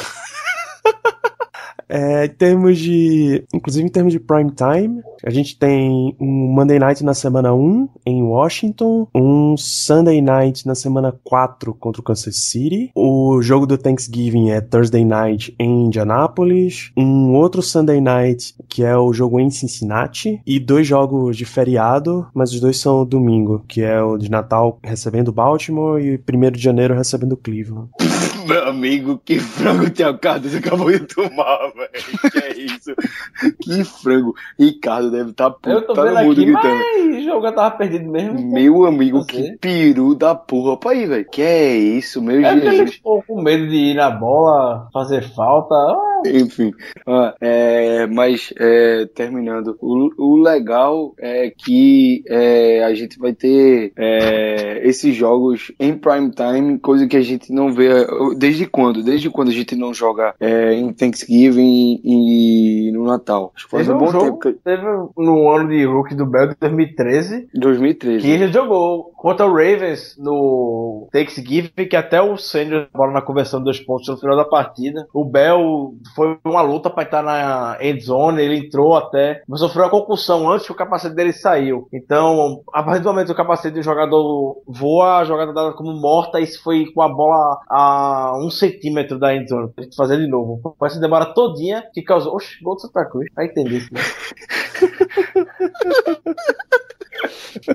É, enfim, voltando, é, tá falando do Bell, sim, é, o último jogo de Thanksgiving foi naquele 2013, ano de Hulk do Bell, que foi um jogo muito bom contra o Ravens, que o imbecil do Sanders dropou o two point conversion que empataria a partida. Teve o final do jogo, foi bem emocionante com o Bell tentando entrar na end zone, ele sofreu uma concussão, levou pra casa até forte, o capacete dele voou pouco antes de entrar na end zone, na end zone, então ali a jogada como morta, perdeu muito tempo no relógio por conta disso. Até peço pro Danilo, por favor, botar esse lance aqui nos links dos vídeos, que foi bem forte no momento, ficou bem preocupante a situação do Bell. É, eu lembro desse jogo. Mas aí é, é, é legal ver o- os Steelers voltando a jogar aí mais no prime time, no, é, em partidas em feriados, porque a gente vê mais os Steelers na TV da ESPN. E eu acho que essa temporada não vale comprar o Game Pass, hein? Eu já desisti, porque eu acho que a gente vai estar bastante aí na TV, passando na ESPN. Assim como foi na temporada passada. Eu acho que não passa passaram o quê? Quatro, cinco jogos de Steelers na temporada passada. Foram vários jogos que passaram, grande maioria. E essa Acho que temporada eu acho que não vai ser diferente, o terceiro. Acho que o mais Steelers foi o terceiro ou quarto mais transmitido. Acho que perdeu pra Broncos, Packers e Cowboys. não. Pois é, porque temporada passada, essa temporada foi muito pesada. Foi muito complicada. E essa temporada não vai ser muito diferente, não. Então eu acho que a gente vai ter aí muitas transmissões. De novo na ESPN. O nosso calendário tá bem recheado mesmo. Pra quem quiser é, é, dar uma olhadinha aí no calendário, vai ver que a gente tem, além dos jogos do Prime Time, tem esses dois feriados. E tem os jogos que também são bem atrativos pra ESPN. Então talvez não valha a pena aí comprar o Game Pass. Exatamente. E só uma, só uma informação também em relação ao jogo do Thanksgiving. Esse jogo vai ser parte do, da série Color Rush. Color, que o time, os times jogam de uma cor só, né? Então, eu já vi dois rumores. Um com um quadradinho todo amarelo do lado do Steelers, o que significaria que ele jogaria todo de amarelo. E o último que eu vi foi todo de preto. E o Colts acho que todo de azul, não sei. Enfim, então o último que eu vi, o Steelers jogaria todo de preto aí no Thanksgiving. Rapaz. É, Top. contra um Colts que o boato é que eles vão jogar todo de branco, pelo visto. Os caras tiveram muita situação com daltônico ano passado. O, o- teve muita, muito daltônico dando feedback falando que as cores misturavam muito, principalmente acho que no jogo Bills contra Jets, que era Sim. vermelho e verde, velho. Os caras ficaram perdidos, porque muitos confundiam essas cores. E aí os caras iam assistir e não sabia. Os- mano, tá- só tem um time só com 22 jogadores. Então, vamos ver como vai ser esse ano. Mas tô- eu tô sinceramente curioso pra ver como vai ser esse uniforme dos Steelers numa cor só. É, e aí que o, o Color Rush esse ano vai ser pra todo o Thursday Night Football, né? É aquelas paradas que a NFL inventa só porque eles acham que, que vai ficar mais legal, vai vender mais uniforme. Eu não sei como é que eles ainda não fizeram um jogo oficial com dois times de uniforme camuflado. Né? Bold prediction. Então, então, pra ser bem sincero, eu sou daltônico e eu posso afirmar que aquele jogo do ano passado entre Jets e Bills foi uma bosta. Vão tomar no cu quem organizou isso. Eu tomei no cu pra identificar aquele jogo. Foi uma merda pra mim. Olha aí, velho. Horrível, velho, horrível. V- Velho, sinceramente, e- e- eu tava identificando o jogador pelo número, porque se não fosse por isso, complicado, velho. Tinha jogado de passe que eu não sabia se era interceptação ou realmente passe. Meu irmão era foda. Aquele jogo ali foi na guerra. Chegou uma hora que eu devia ter fui dormir, não tava acompanhando, não tava conseguindo assistir o jogo, não tinha jogo, pô. Aquilo parecia baderna, parecia é, futebol de sala, futebol de, de, de- como é que era? Zorrinha, zorrinha. Meu amigo, eu fiquei muito puto, velho. O Futebol amigo de, meu de também não infantil. conseguiu ver, não. Vi não, pô, vi não, não vê não. É, são dois times jogando com a mesma cor. Hora vermelha, hora verde, hora vermelha, hora verde. Chega a hora que a cabeça pifa. pô. É, Eu vou, vou colocar no jogo como foi que alguém conseguiu fazer um filtro na imagem dos os vídeos do, daquela partida que dava a impressão de como o pessoal que é daltônico tava vendo o jogo. Era basicamente dois times jogando de marrom. É, isso mesmo. Pois é, fizeram um vídeo que mostra como ficou o resultado. Era. Quem não viu o jogo, era basicamente um time era o time do Mario e outro do Luigi. Era um todo de vermelho e um todo de verde. Horrível, horrível, velho. Porque um, um era o Buffalo Bills, o Buffalo Bills tem vermelho como uma, da- uma das suas cores e os Jets tem o verde. Aí complicou. Ok, gente. é, a gente vai então chegando.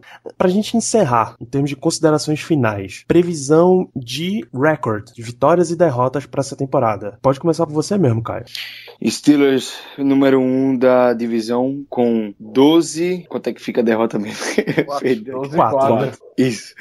Porra, foi mal. Eu- Pra mim, tu tava calculando empate. Não, vamos lá, É, então. tá me Não, não, não, não, não, não, não. Vamos lá, vamos lá. É, pra mim, Steelers ganha aí a, a nossa divisão, 12 e 4. É, em segundo lugar, vem é, o, os. Rapaz, complicado demais, mas eu vou botar o- os Bengals. Eu vou botar os Bengals com um recorde de 10, 10 6. É, logo depois eu boto os Ravens. Cara, dos Ravens não sei não. É muito difícil falar dos Ravens. É, eu diria que com o mesmo eu diria que com o mesmo recorde, mas eu acho que é, os Bengals vai ter mais vitória dentro da divisão, por isso fica na frente. Então também 10-6 e para os Browns, vamos dar um singelo 5-11. Renato, não precisa também dar o recorde de cada time na divisão, tá? Basta dizer dos Steelers e posição, assim. Então, a posição que nem a gente falou no, no, no início, né, eu vou colocar Steelers com 11-5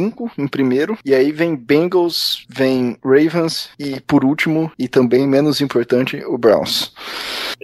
Eu vou ser mais ousado com os palpites. Eu tô bem entusiasmado pra essa temporada. Então vou botar a gente com 13-3 e campeão da E- primeiro seed 1 da AFC em geral, da conferência. Não só da divisão, como da conferência também. A gente, olhando o calendário aqui, acredito que as derrotas vai dar um palpite Patriots, Chiefs e como já o Renato antecipou e a gente já comentou isso, e por ser no dia 1 de janeiro, o Browns em casa na última partida. Mas aqui a palavra dessa vida vai estar resolvida já. E a ordem não vai ser muito diferente do que vocês votaram não, Steelers em primeiro, Bengals em segundo, Ravens em terceiro e o Browns em último. Tá, eu acho que eu vou, vou embarcar nessa, vou subir no, no trem do hype, vou também de 13-3. Ah, aonde a gente perde? Eu acho que a gente perde pra Indianápolis, ao invés de pra Indianápolis, pra New England e pra Kansas City. Ah, deixar três bem espalhadas aí. Mas 13-3 dá, uma, dá um resultado muito bom, assim. Porra. E considerando que, o- que eu coloco o, Ra- o Ravens acima do Bengals, só a gente da divisão vai pros playoffs na temporada que vem. É isso que eu ia falar, Danilo. Eu coloco 11-5 no Steelers e eu já tinha falado que poderia perder pro Browns, que, eu, que vai a divisão, menos o Browns, na verdade, em casa. Mas eu acho que o oba-oba do Bengals acaba. Eu acho que. Eu não falei os palpites, mas eu acho eu diria Bengals 9-7 e Ravens 8-8. E nenhum dos dois vai. Eu acho que eu botei quatro derrotas pra gente na próxima temporada. Pra mim, Chiefs, Patriots, Giants e a gente perde aquela que a gente sempre perde pros Ravens. Fogo. Mas lá é complicado. Ou, ou lá ou cá, eu acho que a gente perde uma pros Ravens. Mas aí, Bengals é cipuada lá e cá, meu amigo. Ah, e minhas derrotas são Dolphins, Colts, Bills, Browns. Na última faltou uma. Qual que era que eu tinha olhado antes? Ah, e o Patriots? Cowboys em casa. Não, a gente ganha do Patriots. A gente perde em casa pro Cowboys. Tô usando, tô usando, foda-se. Previsão antes de temporada é feita pra isso. É, eu sei que Caio soltou uma bold prediction, Ricardo, o Renato também. Ricardo, você já mandou a sua antes da gente encerrar? O Chazier, melhor jogador de defesa Shazier, melhor jogador de defesa Tá, de tá. toda a AFC. Não, AFC Norte. da UFC, não, exatamente. E o 13-3 eu considero uma bold prediction. de 13-3 já É bold prediction o suficiente. Então, então é isso, pessoal. A gente vai encerrando esse programa. Vocês viram que a gente fez uma análise. A gente começou para fazer uma análise da divisão da UFC Norte. Acabamos fazendo uma análise um pouco mais geral em termos de liga, em termos de calendário. Lembrando sempre, sigam arroba BlackYellowBR, arroba Fambonanet, para saber sempre quando sai podcast, conhecer os conteúdos novos. Sigam, leiam os conteúdos que estão lá no Steel Curtain BR. Segue ainda os posts de contagem regressiva, né, Ricardo? Exatamente, como sempre, nos próximos dias preparem para muito conteúdo, que agora eu vou estar com um tempo um pouco mais livre. Infelizmente, Pois é. mas vou ter mais tempo agora. pra Pelos motivos errados. É, por um- algum motivos externos à nossa vida, mas que acontece. Pois é, então continue acessando os conteúdos. Você pode, sempre lembrando, você pode ouvir direto no site do Fambonanet, você pode baixar por lá também. iTunes, tem link no post, tem link pro feed, é, sites agregadores, aonde quer que você queira ouvir, a gente tá lá. Se a gente não você avisa que a gente provavelmente entra. Vamos ficando por aqui então, pessoal. Muito obrigado pela audiência. A temporada tá chegando, a gente vai entrar em ritmo de pré-temporada mesmo. Acho que esse deve, esse podcast deve encerrar os nossos podcasts de off-season. Agora é training camp, é disputa de divisão, é notícia, meu Deus, finalmente a NFL voltou. Até semana que vem, então. Um abraço. Yeah, uh-huh, you know